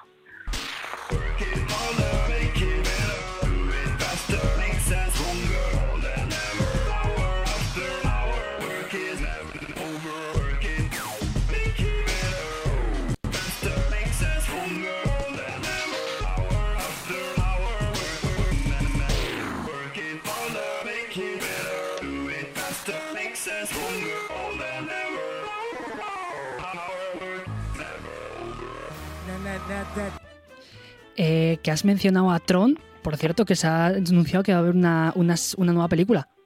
Mm, ¿En serio? Nos- no, Muy fan. ahora mismo no te sé decir fechas ni nada. Eh, en teoría para el 2025. ¿2025? ¿Y quién va a hacer la banda sonora? ¿Guimán o Tomás? Eh, Eh, no, creo, no, no, no creo que estén, ellos, eh, que estén ellos implicados en la banda sonora, ¿eh? Sí, ya, ya, viéndose eh, separado y yo imagino que ahora están más de productores y tranquilos y es broma, sí. Total. pues yo, yo ahora os traigo una película eh, que estoy seguro de que nadie conoce, que es super indie, que es Pulp Fiction. Eh, y os, y os traigo a, a Vincent y a Jules, ¿no? Eh, estos gángsters que trabajan para Marcellus Wallace, eh, que Vincent es así como un adicto a las drogas, pero a veces como muy simpaticón y muy tranquilo y tal. Y a Jules, que eh, no come cerdo, eh, es como muy frío pero a la vez muy grandilocuente y invoca la Biblia eh, antes de matar a 35 personas. Y lo que me gusta de estos dos es que a pesar de, ¿no? de que la fachada fría de Jules se ve alterada ocasionalmente ¿no? por su socio Vincent, que son como dos mm, fuerzas que, entre comillas, chocan, eh, y hablan de todo, tipo de cosas, eh, tienen como una dinámica de poli malo y poli bueno, o bueno, en este caso, poli malo y poli peor, que funciona súper bien. Si, pensamos en la mítica escena del, del, lo diré, del apartamento cuando llegan donde estos muchachos que están comiendo hamburguesa, vemos eh, a, a Jules haciendo de poli malo y a Vincent por detrás liándose un piti. Tienen esa dinámica como que se compenetran muy bien. Y dentro de esa compenetración tienen eh, un montón de, de charlas completas absolutamente superfluas que no tienen nada que ver con el resto de la película, pero que a mí me encantan. Y os traigo la primera de todas, que es cuando están yendo en el coche. Bueno, háblame otra vez de esos pares de hashish. Vale, ¿qué quieres saber? Allí el hashish es legal, ¿no? Es legal, pero no al 100%. Por ejemplo, no puedes entrar en un restaurante, liarte un porro y ponerte a fumar. Ellos quieren que fumes en tu casa o en sitios determinados. ¿Dónde? ¿Los bares de hashish? Sí, verás, el rollo funciona así. Es legal comprarlo, es legal poseerlo y si eres propietario de un bar de hashish, es legal venderlo. Es legal que lo tengas, pero, pero tampoco importa. Imagínate esto, ¿vale? Si te detiene un poli en Ámsterdam, es ilegal que pretenda cachearte. En Ámsterdam los polis no tienen ese derecho. Oh, macho, yo me voy allí sin dudarlo. Joder, que sí me voy. Lo sé, tío. Eso sí te molaría. Pero, ¿sabes lo más curioso de Europa? ¿Qué? Pequeñas diferencias. También ellos tienen la misma mierda que aquí, pero hay algunas diferencias. ¿Por ejemplo? Pues puedes meterte en cualquier cine de Ámsterdam y tomarte una cerveza. Y no hablo de una cerveza en un vaso de papel, hablo de una jarra de cerveza. Y en París puedes pedir cerveza en el McDonald's. ¿Y sabes cómo llaman al cuarto de libra con queso en París? ¿No lo llaman cuarto de libra con queso? Utilizan el sistema métrico, no sabrían qué coño es un cuarto de libra. Pues ¿cómo lo llaman? Lo llaman una royal con queso. Royal con queso. Sí, eso es. ¿Y cómo llaman al Big Mac? Un Big Mac es un Big Mac, pero lo llaman Le Big Mac. Le Big Mac. ¿Y cómo llaman al Whopper? No lo sé, no fui a ningún Burger King. ¿Y qué le ponen a las patatas fritas en Holanda en vez de ketchup? ¿Qué? Mayonesa. Ah, joder. Les vi hacerlo, macho. Las bañan en esa mierda. Que no sé, eh, Tarantino tiene esta cosa que hace eh, como monólogos o, o- o- o conversaciones de cosas que no tienen ningún sentido, rollo, no tiene ningún tipo de trascendencia, pero tú te quedas enganchado viéndolas y es como, pues, pues aquí me quedé. Y esta me parece como, como una conversación eh, sin sentido ninguno, o sea, sin sentido ninguno, eh, completamente banal, pero que a la vez como que ha marcado mucho la historia del cine. Sobre todo la puya Burger King. No al Burger King. Es, a ver, eh, Tarantino, Tarantino es, de- es una de las mejores cosas que le ha pasado al cine en los últimos 30 años, eso estoy convencidísimo. Y es un auténtico maestro, es un maestro en casi todo. Lo que tiene que ver con escribir un guion, eh, domina a la perfección todo lo que son los tiempos, lo que, lo que es el ritmo, lo que es el desarrollo, los arcos de transformación de los personajes, lo domina todo. Pero los diálogos, y sobre todo los diálogos, como dices tú, irrelevantes, eh, o sea, eh, yo creo que solo Aaron Sorkin puede estar a su nivel. O sea, son, creo que son los dos mejores guionistas de diálogos que hay en el mundo, sin duda. También, también te digo, Tarantino hizo un guion que es el de Abierto hasta el amanecer, que tiene, para mí, una de- uno de los, de los giros argumentales de trama más graciosos y a la vez mejores de la historia del cine. Ese, ese, ese mm, secuestro que de repente se convierte en una, un- en una guerra eh, abierta contra vampiros en un bar de carretera. O sea, es caótico absoluto. Y, y lo dicho, Tarantino es uno de mis directores favoritos y yo creo que Kill Bill Volumen 1, concretamente, es su mejor película. Bueno, yo no, yo no podría pronunciarme so- sobre cuál creo que es la mejor película de Tarantino. Creo que sería incapaz. Es súper difícil. Pues, David, yo creo que sí te puedes pronunciar en, en- en lo siguiente que nos traes, ¿no? Sí, vamos a ver, pues voy con mi tercera pareja de la noche y esta vez es una pareja formada con, por dos mujeres y que puede, puede que sea la pareja de mujeres eh, más cañera y más influyente de mucho tiempo en el cine. Yo diría que de la historia del cine, pero bueno, tampoco vamos a ser tan... no vaya a ser que me esté pasando.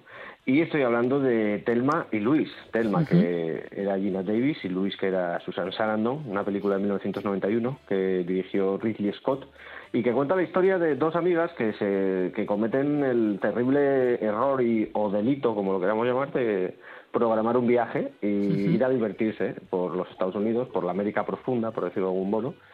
Tipo road movie, se suben a un coche, que creo que es un Cadillac, pero no me acuerdo, pero si no, como si lo fuese, y van recorriendo los Estados Unidos y tienen la, la mala suerte de, en cierto momento de, de la película, eh, eh, una de ellas es violada y o bueno están a, o están a punto de violarla y demás y cometen un asesinato y bueno a partir de ahí eh, se les va complicando muchísimo muchísimo la cosa y pasan de ser dos, dos, dos mujeres normales y corrientes que estaban de vacaciones a, a hacer prácticamente a cometer prácticamente todos los delitos que se pueden cometer y las empiezan a perseguir no solo están Gina Davis y Susan Sarandon también está Harvey Keitel, que hace un papel enorme. Está Michael Manson, que es un habitual de, de Tarantino. De hecho, fue Tarantino quien lo puso bajo los focos.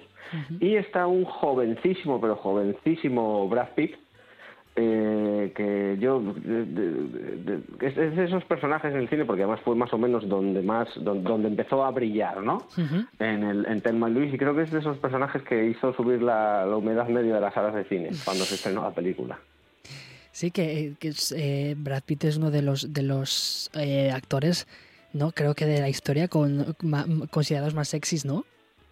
sí bueno es que sí no, a ver yo a mí no se no se me ocurren muchos más o sea Bueno, perdón por cortarte, David, pasamos al corte. no no no me cortaste Las mujeres estáis locas. Tienes razón. Tendrías que pedirnos perdón. Yo jamás pido perdón por nada. Pídenos perdón. ¡Iros a la mierda!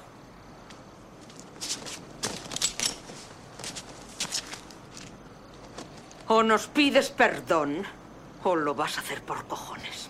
¡Oh, qué miedo! Seguro que por tu radio nos has llamado chochitos. Sí, claro que sí. Joder, no lo aguanto. No soporto que me llamen chochito. ¿Vas a pedir perdón o no? ¡Ni una polla!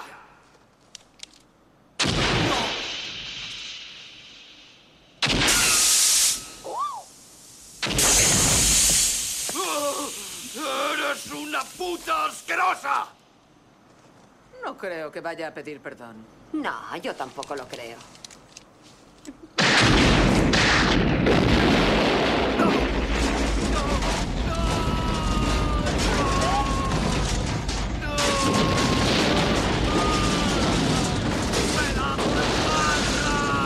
¡Cerdas! ¡Putas asquerosas! ¡Putas! ¡Esto me lo vais a pagar! ¡Esto lo vais a pagar! ¡Os cogeré! ¡Os cogeré! ¡Os lo juro! ¡Esto me lo vais a pagar! ¿Me oís? ¡Me las pagaréis! ¡Aunque tenga que ir a buscaros al infierno! La verdad es que Telma y Luis es una de estas películas que digo, la tengo que ver, la tengo que ver, la tengo que ver. Siempre que me pongo nunca la veo. Pues yo, yo te la recomiendo además. Además, Thelma y Luis es una película que, a ver, ahora, eh, ahora mismo en el 2023 y sobre todo después de los últimos años, con el despertar feminista, por decirlo de algún modo, ¿no? Eh, no, no va a llamar la atención de nadie, mucho menos de la, de la gente joven, pero en 1991 fue, en mi opinión, una película muy valiente porque contó cosas que no se solían contar y desde perspectivas que no se solía que no se solía hacer. O sea es un es un alegato en contra de- del machismo y muestra eh, muchísimo mejor que otras películas que están consideradas eh, mucho más no sé como reivindicativas por decirlo de algún modo eh, cuál era la situación de los años no- de, de la, de- la mujer en los años 90 los años Ujú. 90 aunque no eran los años 50 evidentemente echando la vista atrás, los años 90 todavía fue una década muy, muy machista. Lo que pasa es que los años 90 tenía eh, como ese halo de que todo estaba permitido, ¿no? Así que parecía que nadie se ofendía y demás, pero, pero los años 90 realmente sí que fue una década eh, muy, muy machista y si alguien no ha visto la película, pues yo se la recomiendo porque verá eso que digo. O sea, hay, hay, un, hay un, verdadero, un verdadero alegato, tal vez no feminista, pero sí antimachista.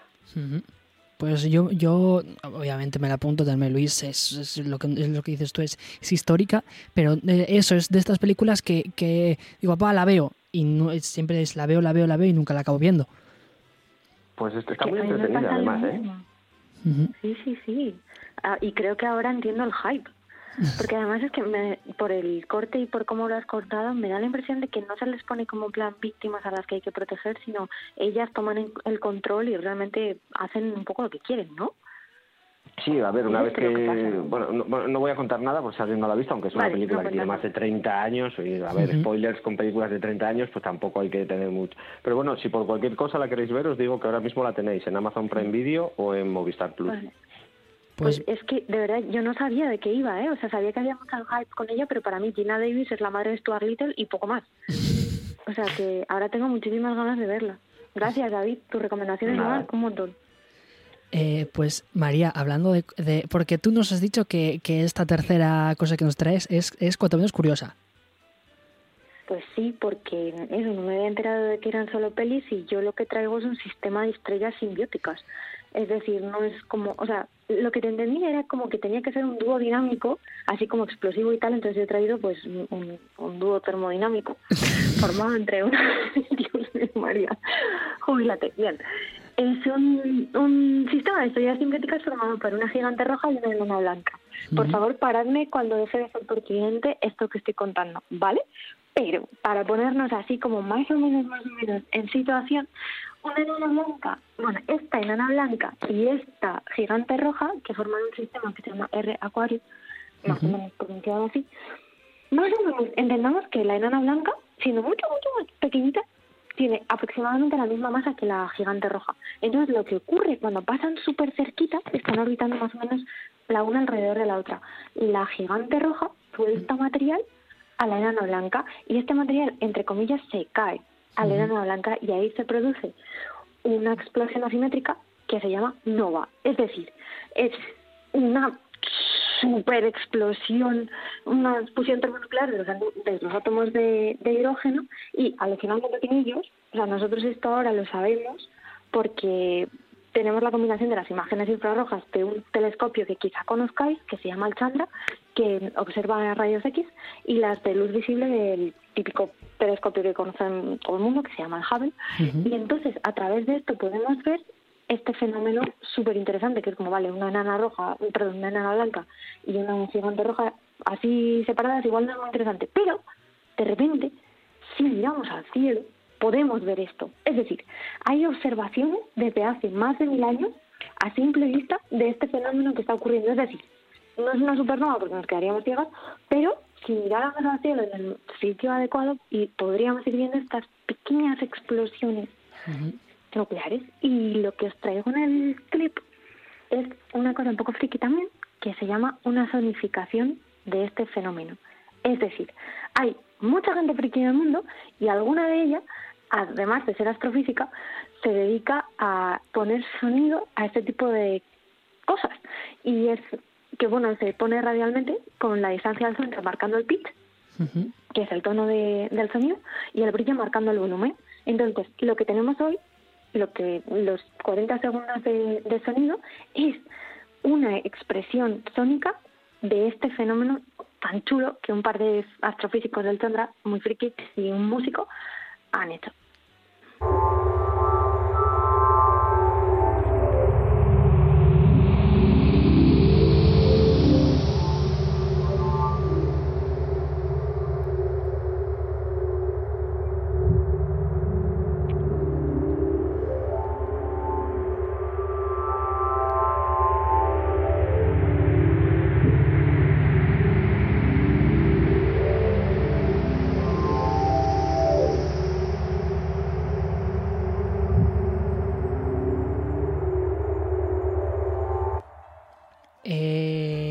Tú dices que es, que es la, la- la explo- una explosión nuclear, yo digo que es la música que se escucha de fondo en Alien. Pues también es posible. La, La- música, no es la música de las esferas, pero es una cosa, a mí me parece bellísima. Pues bueno, en realidad, si a alguien le interesan este tipo de cosas, la NASA tiene un montón de ellas para, para escuchar y también para ver en un proyecto que se llama, lo voy a decir en inglés un poco payecano, el universo del, del sonido, el Universal Sound, y lo puedes buscar y puedes verlo de, un montón de, de, de nébulas y de otros cuerpos celestes y cacharros. Pues ya para acabar, yo, yo, yo os he traído también a, a dos personajes que estoy seguro que no conocéis, eh, que son Buddy Buzz eh, de Toy Story 1, eh, que bueno, que es donde se, se comienza su relación, ¿no? Que eh, la película comienza con Buddy, que es el personaje, es, que es el juguete favorito de Andy, que tiene un ego eh, subido por las estrellas, y en el cumpleaños de Andy llega Buzz, que es eh, otro personaje, los dos son juguetes, Buzz no se empana de que es un juguete y chocan constantemente. Buddy tiene envidia de Buzz porque lo ha reemplazado como el juguete favorito y Buzz no acepta que no es un juguete. Entonces toda la película pues trabajan uno con el otro, tanto para volver a casa, eh, sobre todo por parte de Woody, porque todos los juguetes le han desterrado porque ha echado a Buzz de casa, y también para eh, aceptar la situación que vive cada uno. Eh, y así se define por completo la banda sonora de la película, que es Hay un amigo mí. Y yo os traigo pues el momento en el que se conocen. Hago aclaración, está en, es- está en, en latino, pero en- somos todos hablamos español y vamos a entender perfectamente. No sé todavía si el aire es respirable y no parece haber señales de vida inteligente en ninguna parte. ¡Hola! ¡Oh, ya! ¡Ah! ¡Ya, ya, ya, ya, ya, ya! ¡Te asusté! Fue sin querer. Lo siento. Hola, me llamo Woody. Y este es el cuarto de Andy. Era todo lo que quería decir. Y además que ha habido una confusión. Este es mi lugar, ¿sabes? La cama es... Policía local, ya era tiempo. Soy Buzz Lightyear, guardián espacial, unidad protección, universo. Mi nave se estrelló por error. Sí, fue un error. Porque verás que esta cama es mi lugar. Tengo que reparar mis turbopropulsores. ¿Todavía usas combustible fósil o ya descubriste fusión cristálica? Ah, bueno, verás, tenemos la doble A. ¡Cuidado! ¿Quién está ahí? ¡No dispares! ¡Somos amigos! ¿Conoces a esos entes? Sí, son juguetes de Andy. Está bien, señores, pueden subir. Soy Buzz Lightyear. Vengo en paz. ¡Ay, qué bueno que no eres un dinosaurio! Gracias. Y gracias a todos por su gentil bienvenida. Oye, ¿para qué es este botón? Ya verás. Misión secreta del espacio no explorado. Oye, Woody tiene algo así, pero es un hilo solo. Suena como si le hubiera arrollado un auto. Ah, sí, no como este. Es un sistema de sonido de calidad. Debe ser con alambres de cobre, ¿no? Em, ¿Y de dónde eres? ¿De Singapur? ¿De Hong Kong? Oh, no. En realidad mi sector está en el cuadrante gamma del sector 4. Pues eso, Toy Story. Eh, otra película que, que... ¿Quién no ha visto Toy Story? Eh, además Me fue lo que nacimiento de. Pixar. ¿Qué, es, eh, ¿David? Pues sí, Toy Story fue el nacimiento de Pixar. Ujú. que fue una no empresa que fundó Steve Jobs, el, Sí. el que fue el que fue presidente de que mucha gente no lo sabe. La, la fundó cuando se- cuando lo echaron de Apple hizo dos cosas, fundó Next y fundó Pixar, o sea, Next. eh, Sí, Next era una, eh, fue una empresa de tecnología que después compró Apple. Fue básicamente la empresa que, que diseñó el sistema operativo que utiliza Apple desde el año 99-2000, que es el MacOS 10. Ahora ya es MacOS 11, pero bueno.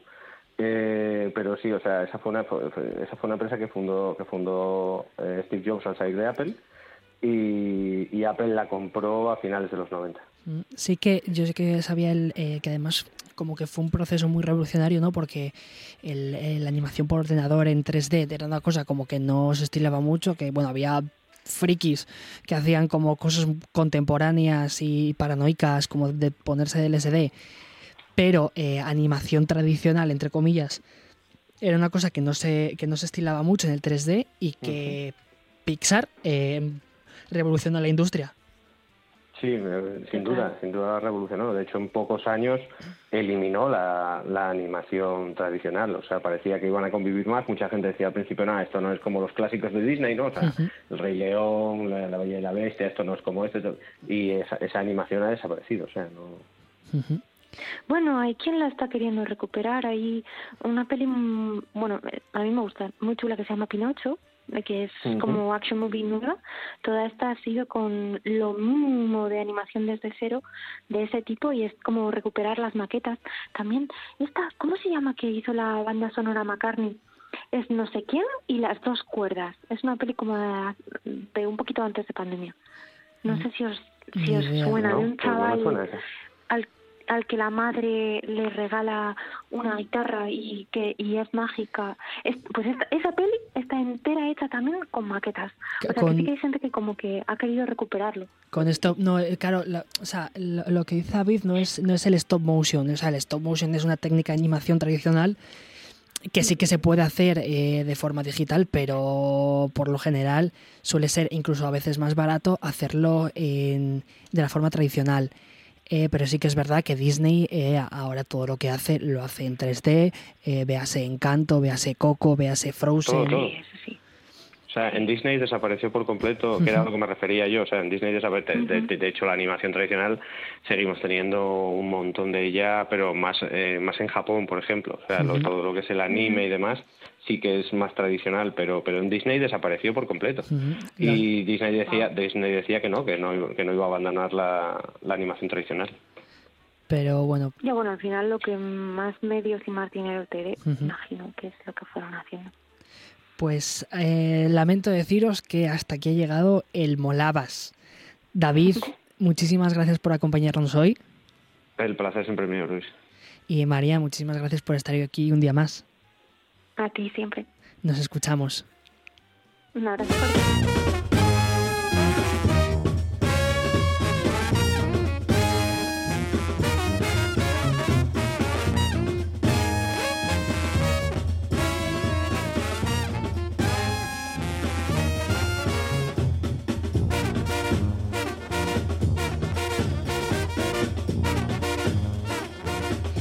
Y abandonamos la gran pantalla para acercarnos a las páginas de mano de Mónica Iglesias. Buenas noches.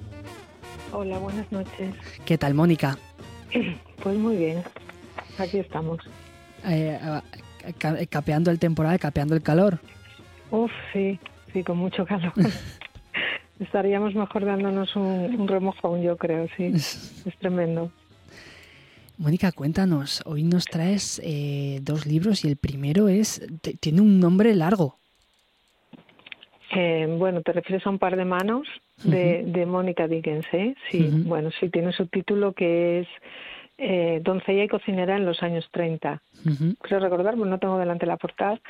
Y sí, sí, es un libro muy divertido.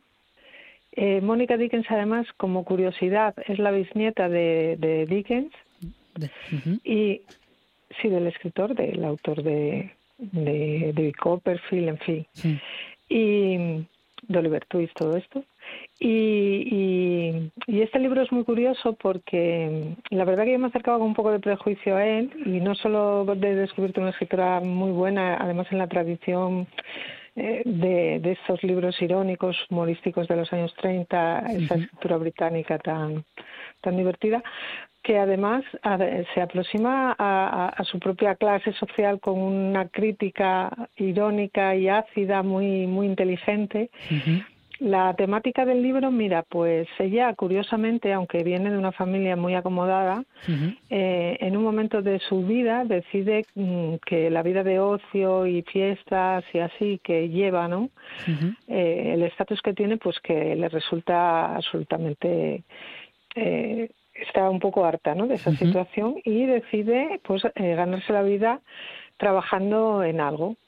Entonces, finalmente, pues por, eh, de- se, se coloca de doncella y de cocinera en varios con identidades que no son las suyas, lógicamente, y en este libro te cuenta esa experiencia.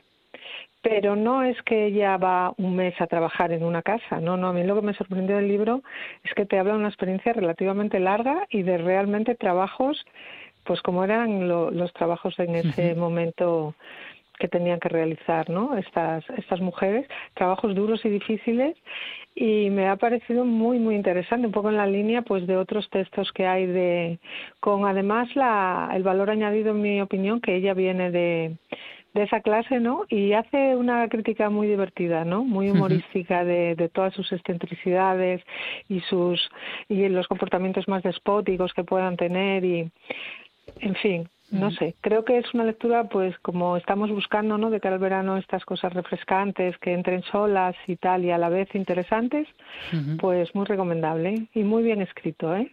Que además esta muchacha no solo trabajó de, de, de doncella y cocinera, ¿no? Bueno, ella empezó a estudiar, eh, bueno, fue escritora. sí, sí, sí. Y, y también periodista, hizo varios artículos, o sea, eh, tuvo varias, varias eh, trabajos de este tipo y empezó incluso a estudiar arte dramático también, que abandonó después. Tuvo varias, varias actividades, sí, sí, sí.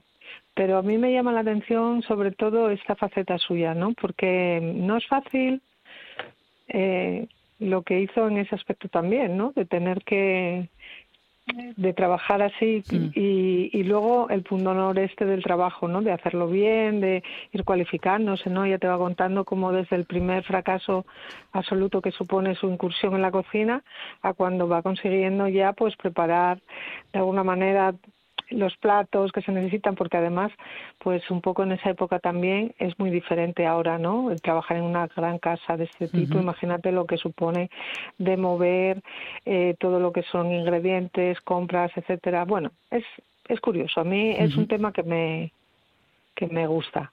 Entonces nos quedamos con este primer título, Un par de manos. Un par de manos. Doncella y cocinera en la Inglaterra de los años 30, de Mónica Dickens. Eso es.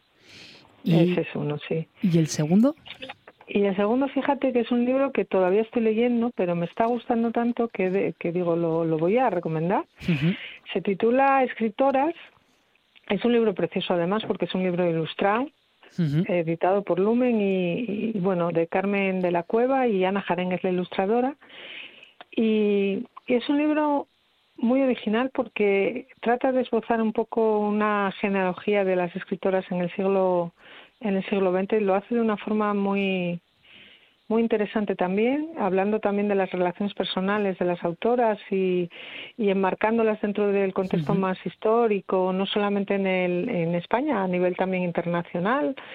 Eh, trata de ver el desarrollo de sus vidas junto con la vida de otras escritoras, pues como puede ser Virginia Woolf o de otras eh, mujeres adelantadas a su época, como puede ser Marie Curie. Todo esto de una forma, mm, ya te digo, muy original porque no es algo lineal, va contando fragmentos, ¿no? Ella misma dice que son hilos de los que tú luego puedes tirar. Y efectivamente es así. Habla de la residencia de de señoritas también, lo que supone, ¿no? Cuando, cuando María de Maeztu la funda para que las mujeres puedan facilitarles el acceso a la universidad. Y configura un panorama, pues no sé, de cultura, de florecimiento de las mujeres, muy interesante también, muy luminoso durante unos años, ¿no? Luego eso, pues lógicamente se ve truncado después de la, de la, del final de la guerra.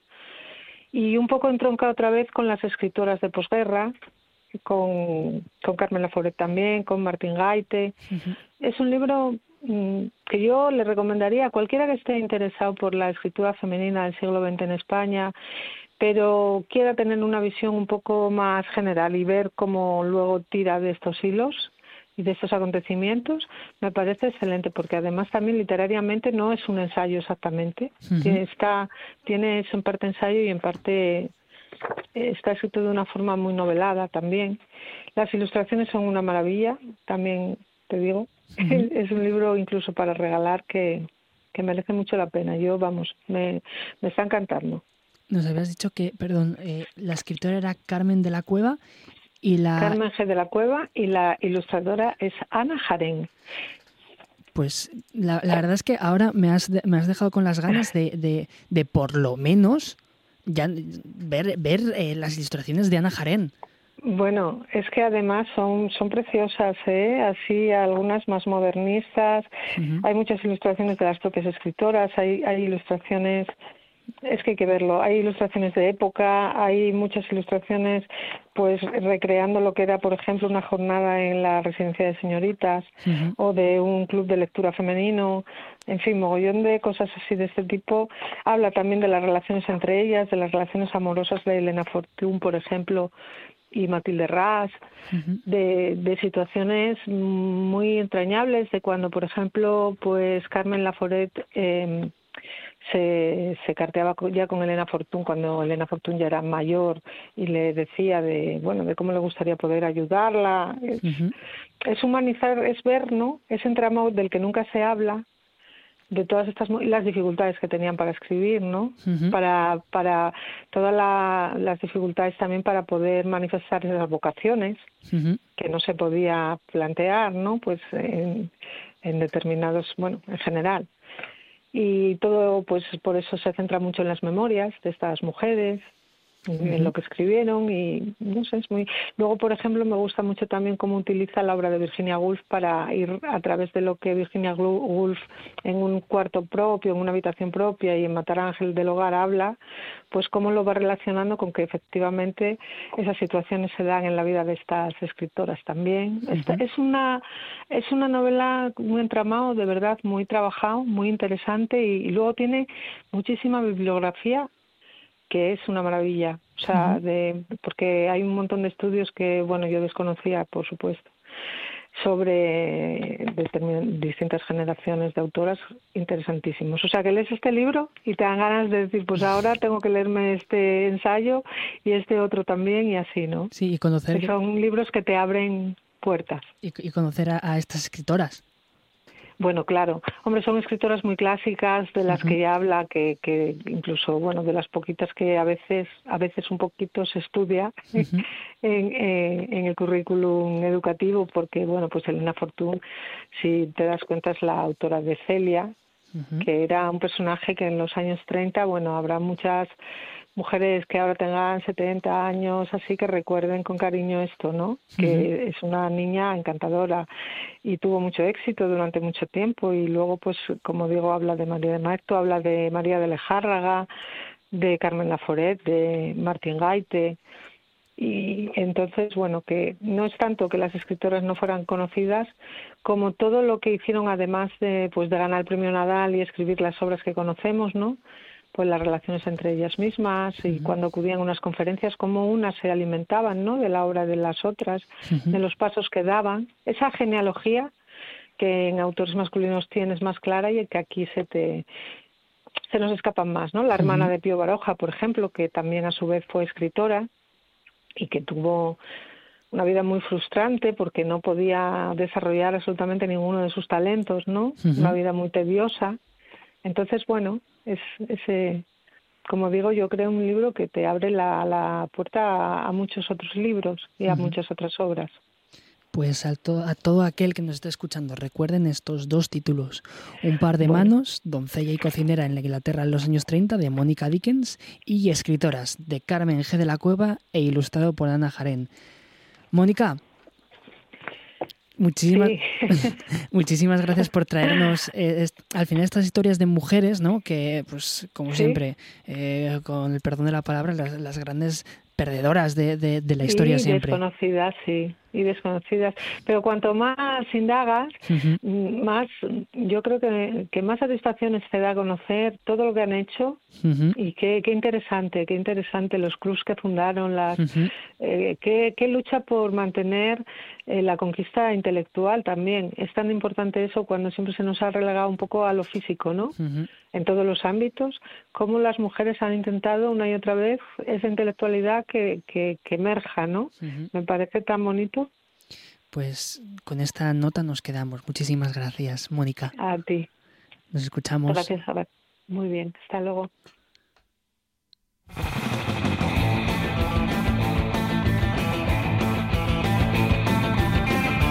Son las 10 y 47 de la noche, siguen escuchando noche tras noche en la RPA y hoy está con nosotros Laura Sánchez. Buenas noches, Laura.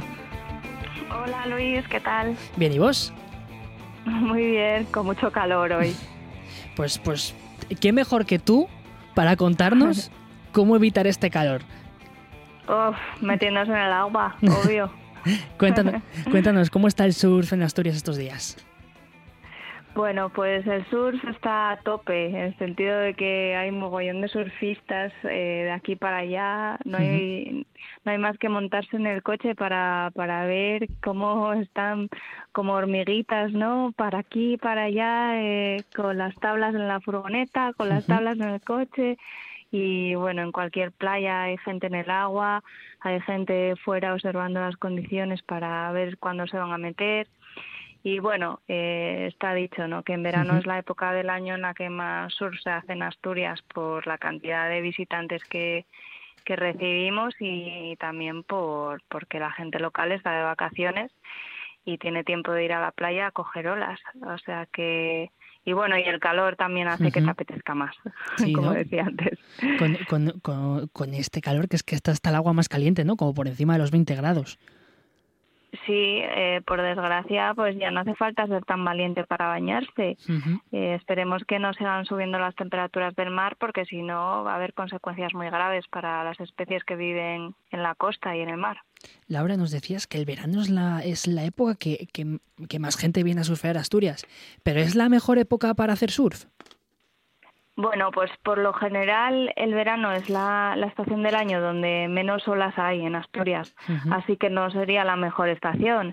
En verano el viento más frecuente en Asturias es el proveniente del noreste que lo conocemos aquí como el nordés. Es un viento que suele estropear las condiciones del surf porque es un viento que viene del mar hacia la tierra y eso hace que rompa las olas.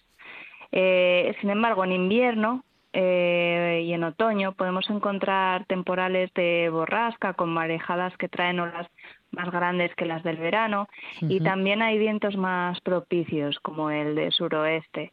Así que yo diría que es mejor hacer surf en otoño y en invierno en Asturias y invito a todo el mundo a que a que lo pruebe, que que las playas van a estar vacías y que seguro que van a encontrar buenas olas. Pero con el frío es menos apetecible, ¿no? Eh, a ver, eh, que no te digo bien. Laura, me- que te decía que con el frío eh, que es menos apetecible hacer surf. Te perdí, Luis. Laura, a ver, ¿me oyes, Laura? Ahora, sí. Vale, que te decía que con el frío que, que apetece menos hacer surf. Claro, sí, sí, sí. Sí, bueno, depende de quién, ¿eh? Porque, por ejemplo, yo me inicié haciendo surf en Irlanda y íbamos a hacer surf en otoño y en invierno y te aseguro que el clima de Irlanda es más pendenciero que aquí. Eh, pero bueno, eso se arregla con un buen traje de neopreno y, y con eso ya tienes la mitad del camino hecho. Para el otoño y el invierno en Asturias se necesita un traje de neopreno 4-3, que estas medidas se refieren a los milímetros de grosor del traje. Y luego, si eres friolero, pues eh, vas a necesitar escarpines, vas a necesitar gorro de neopreno y si quieres ya completar todo el atuendo, pues te pones guantes también.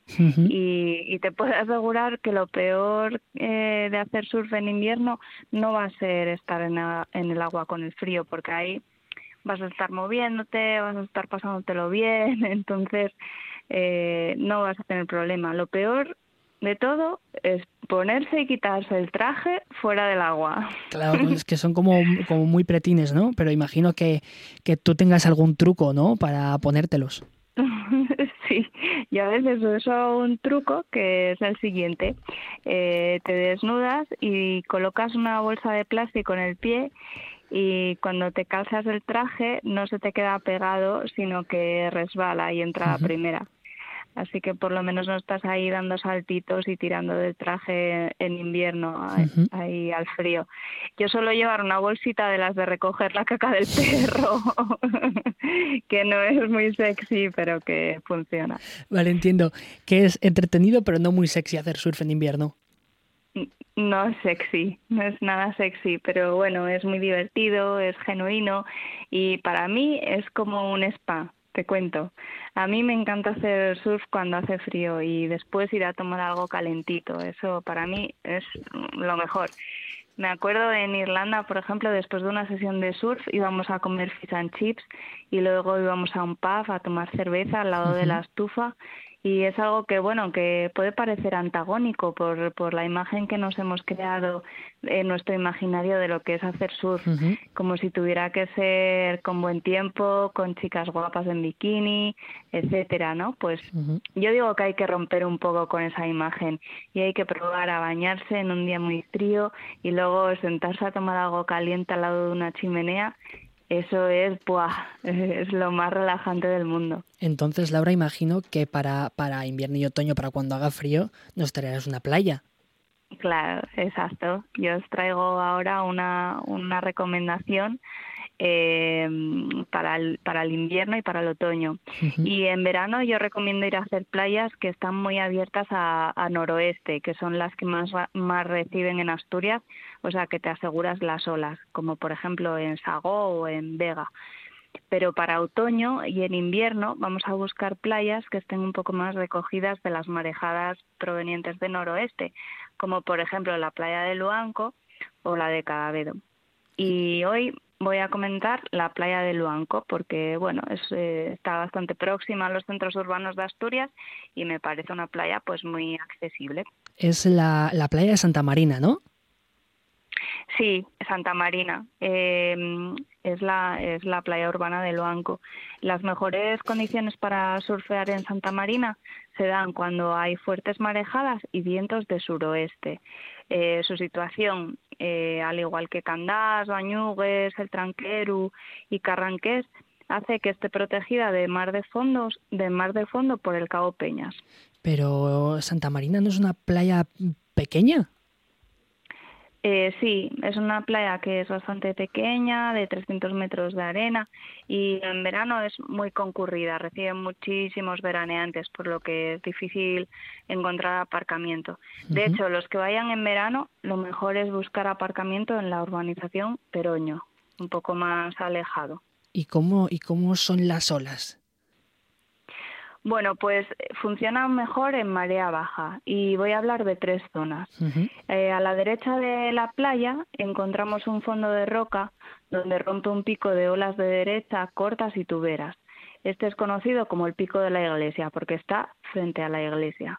En, el- en la zona del centro se forma otro pico con olas de derechas y de izquierdas que rompen sobre fondos de arena y cerca de la orilla.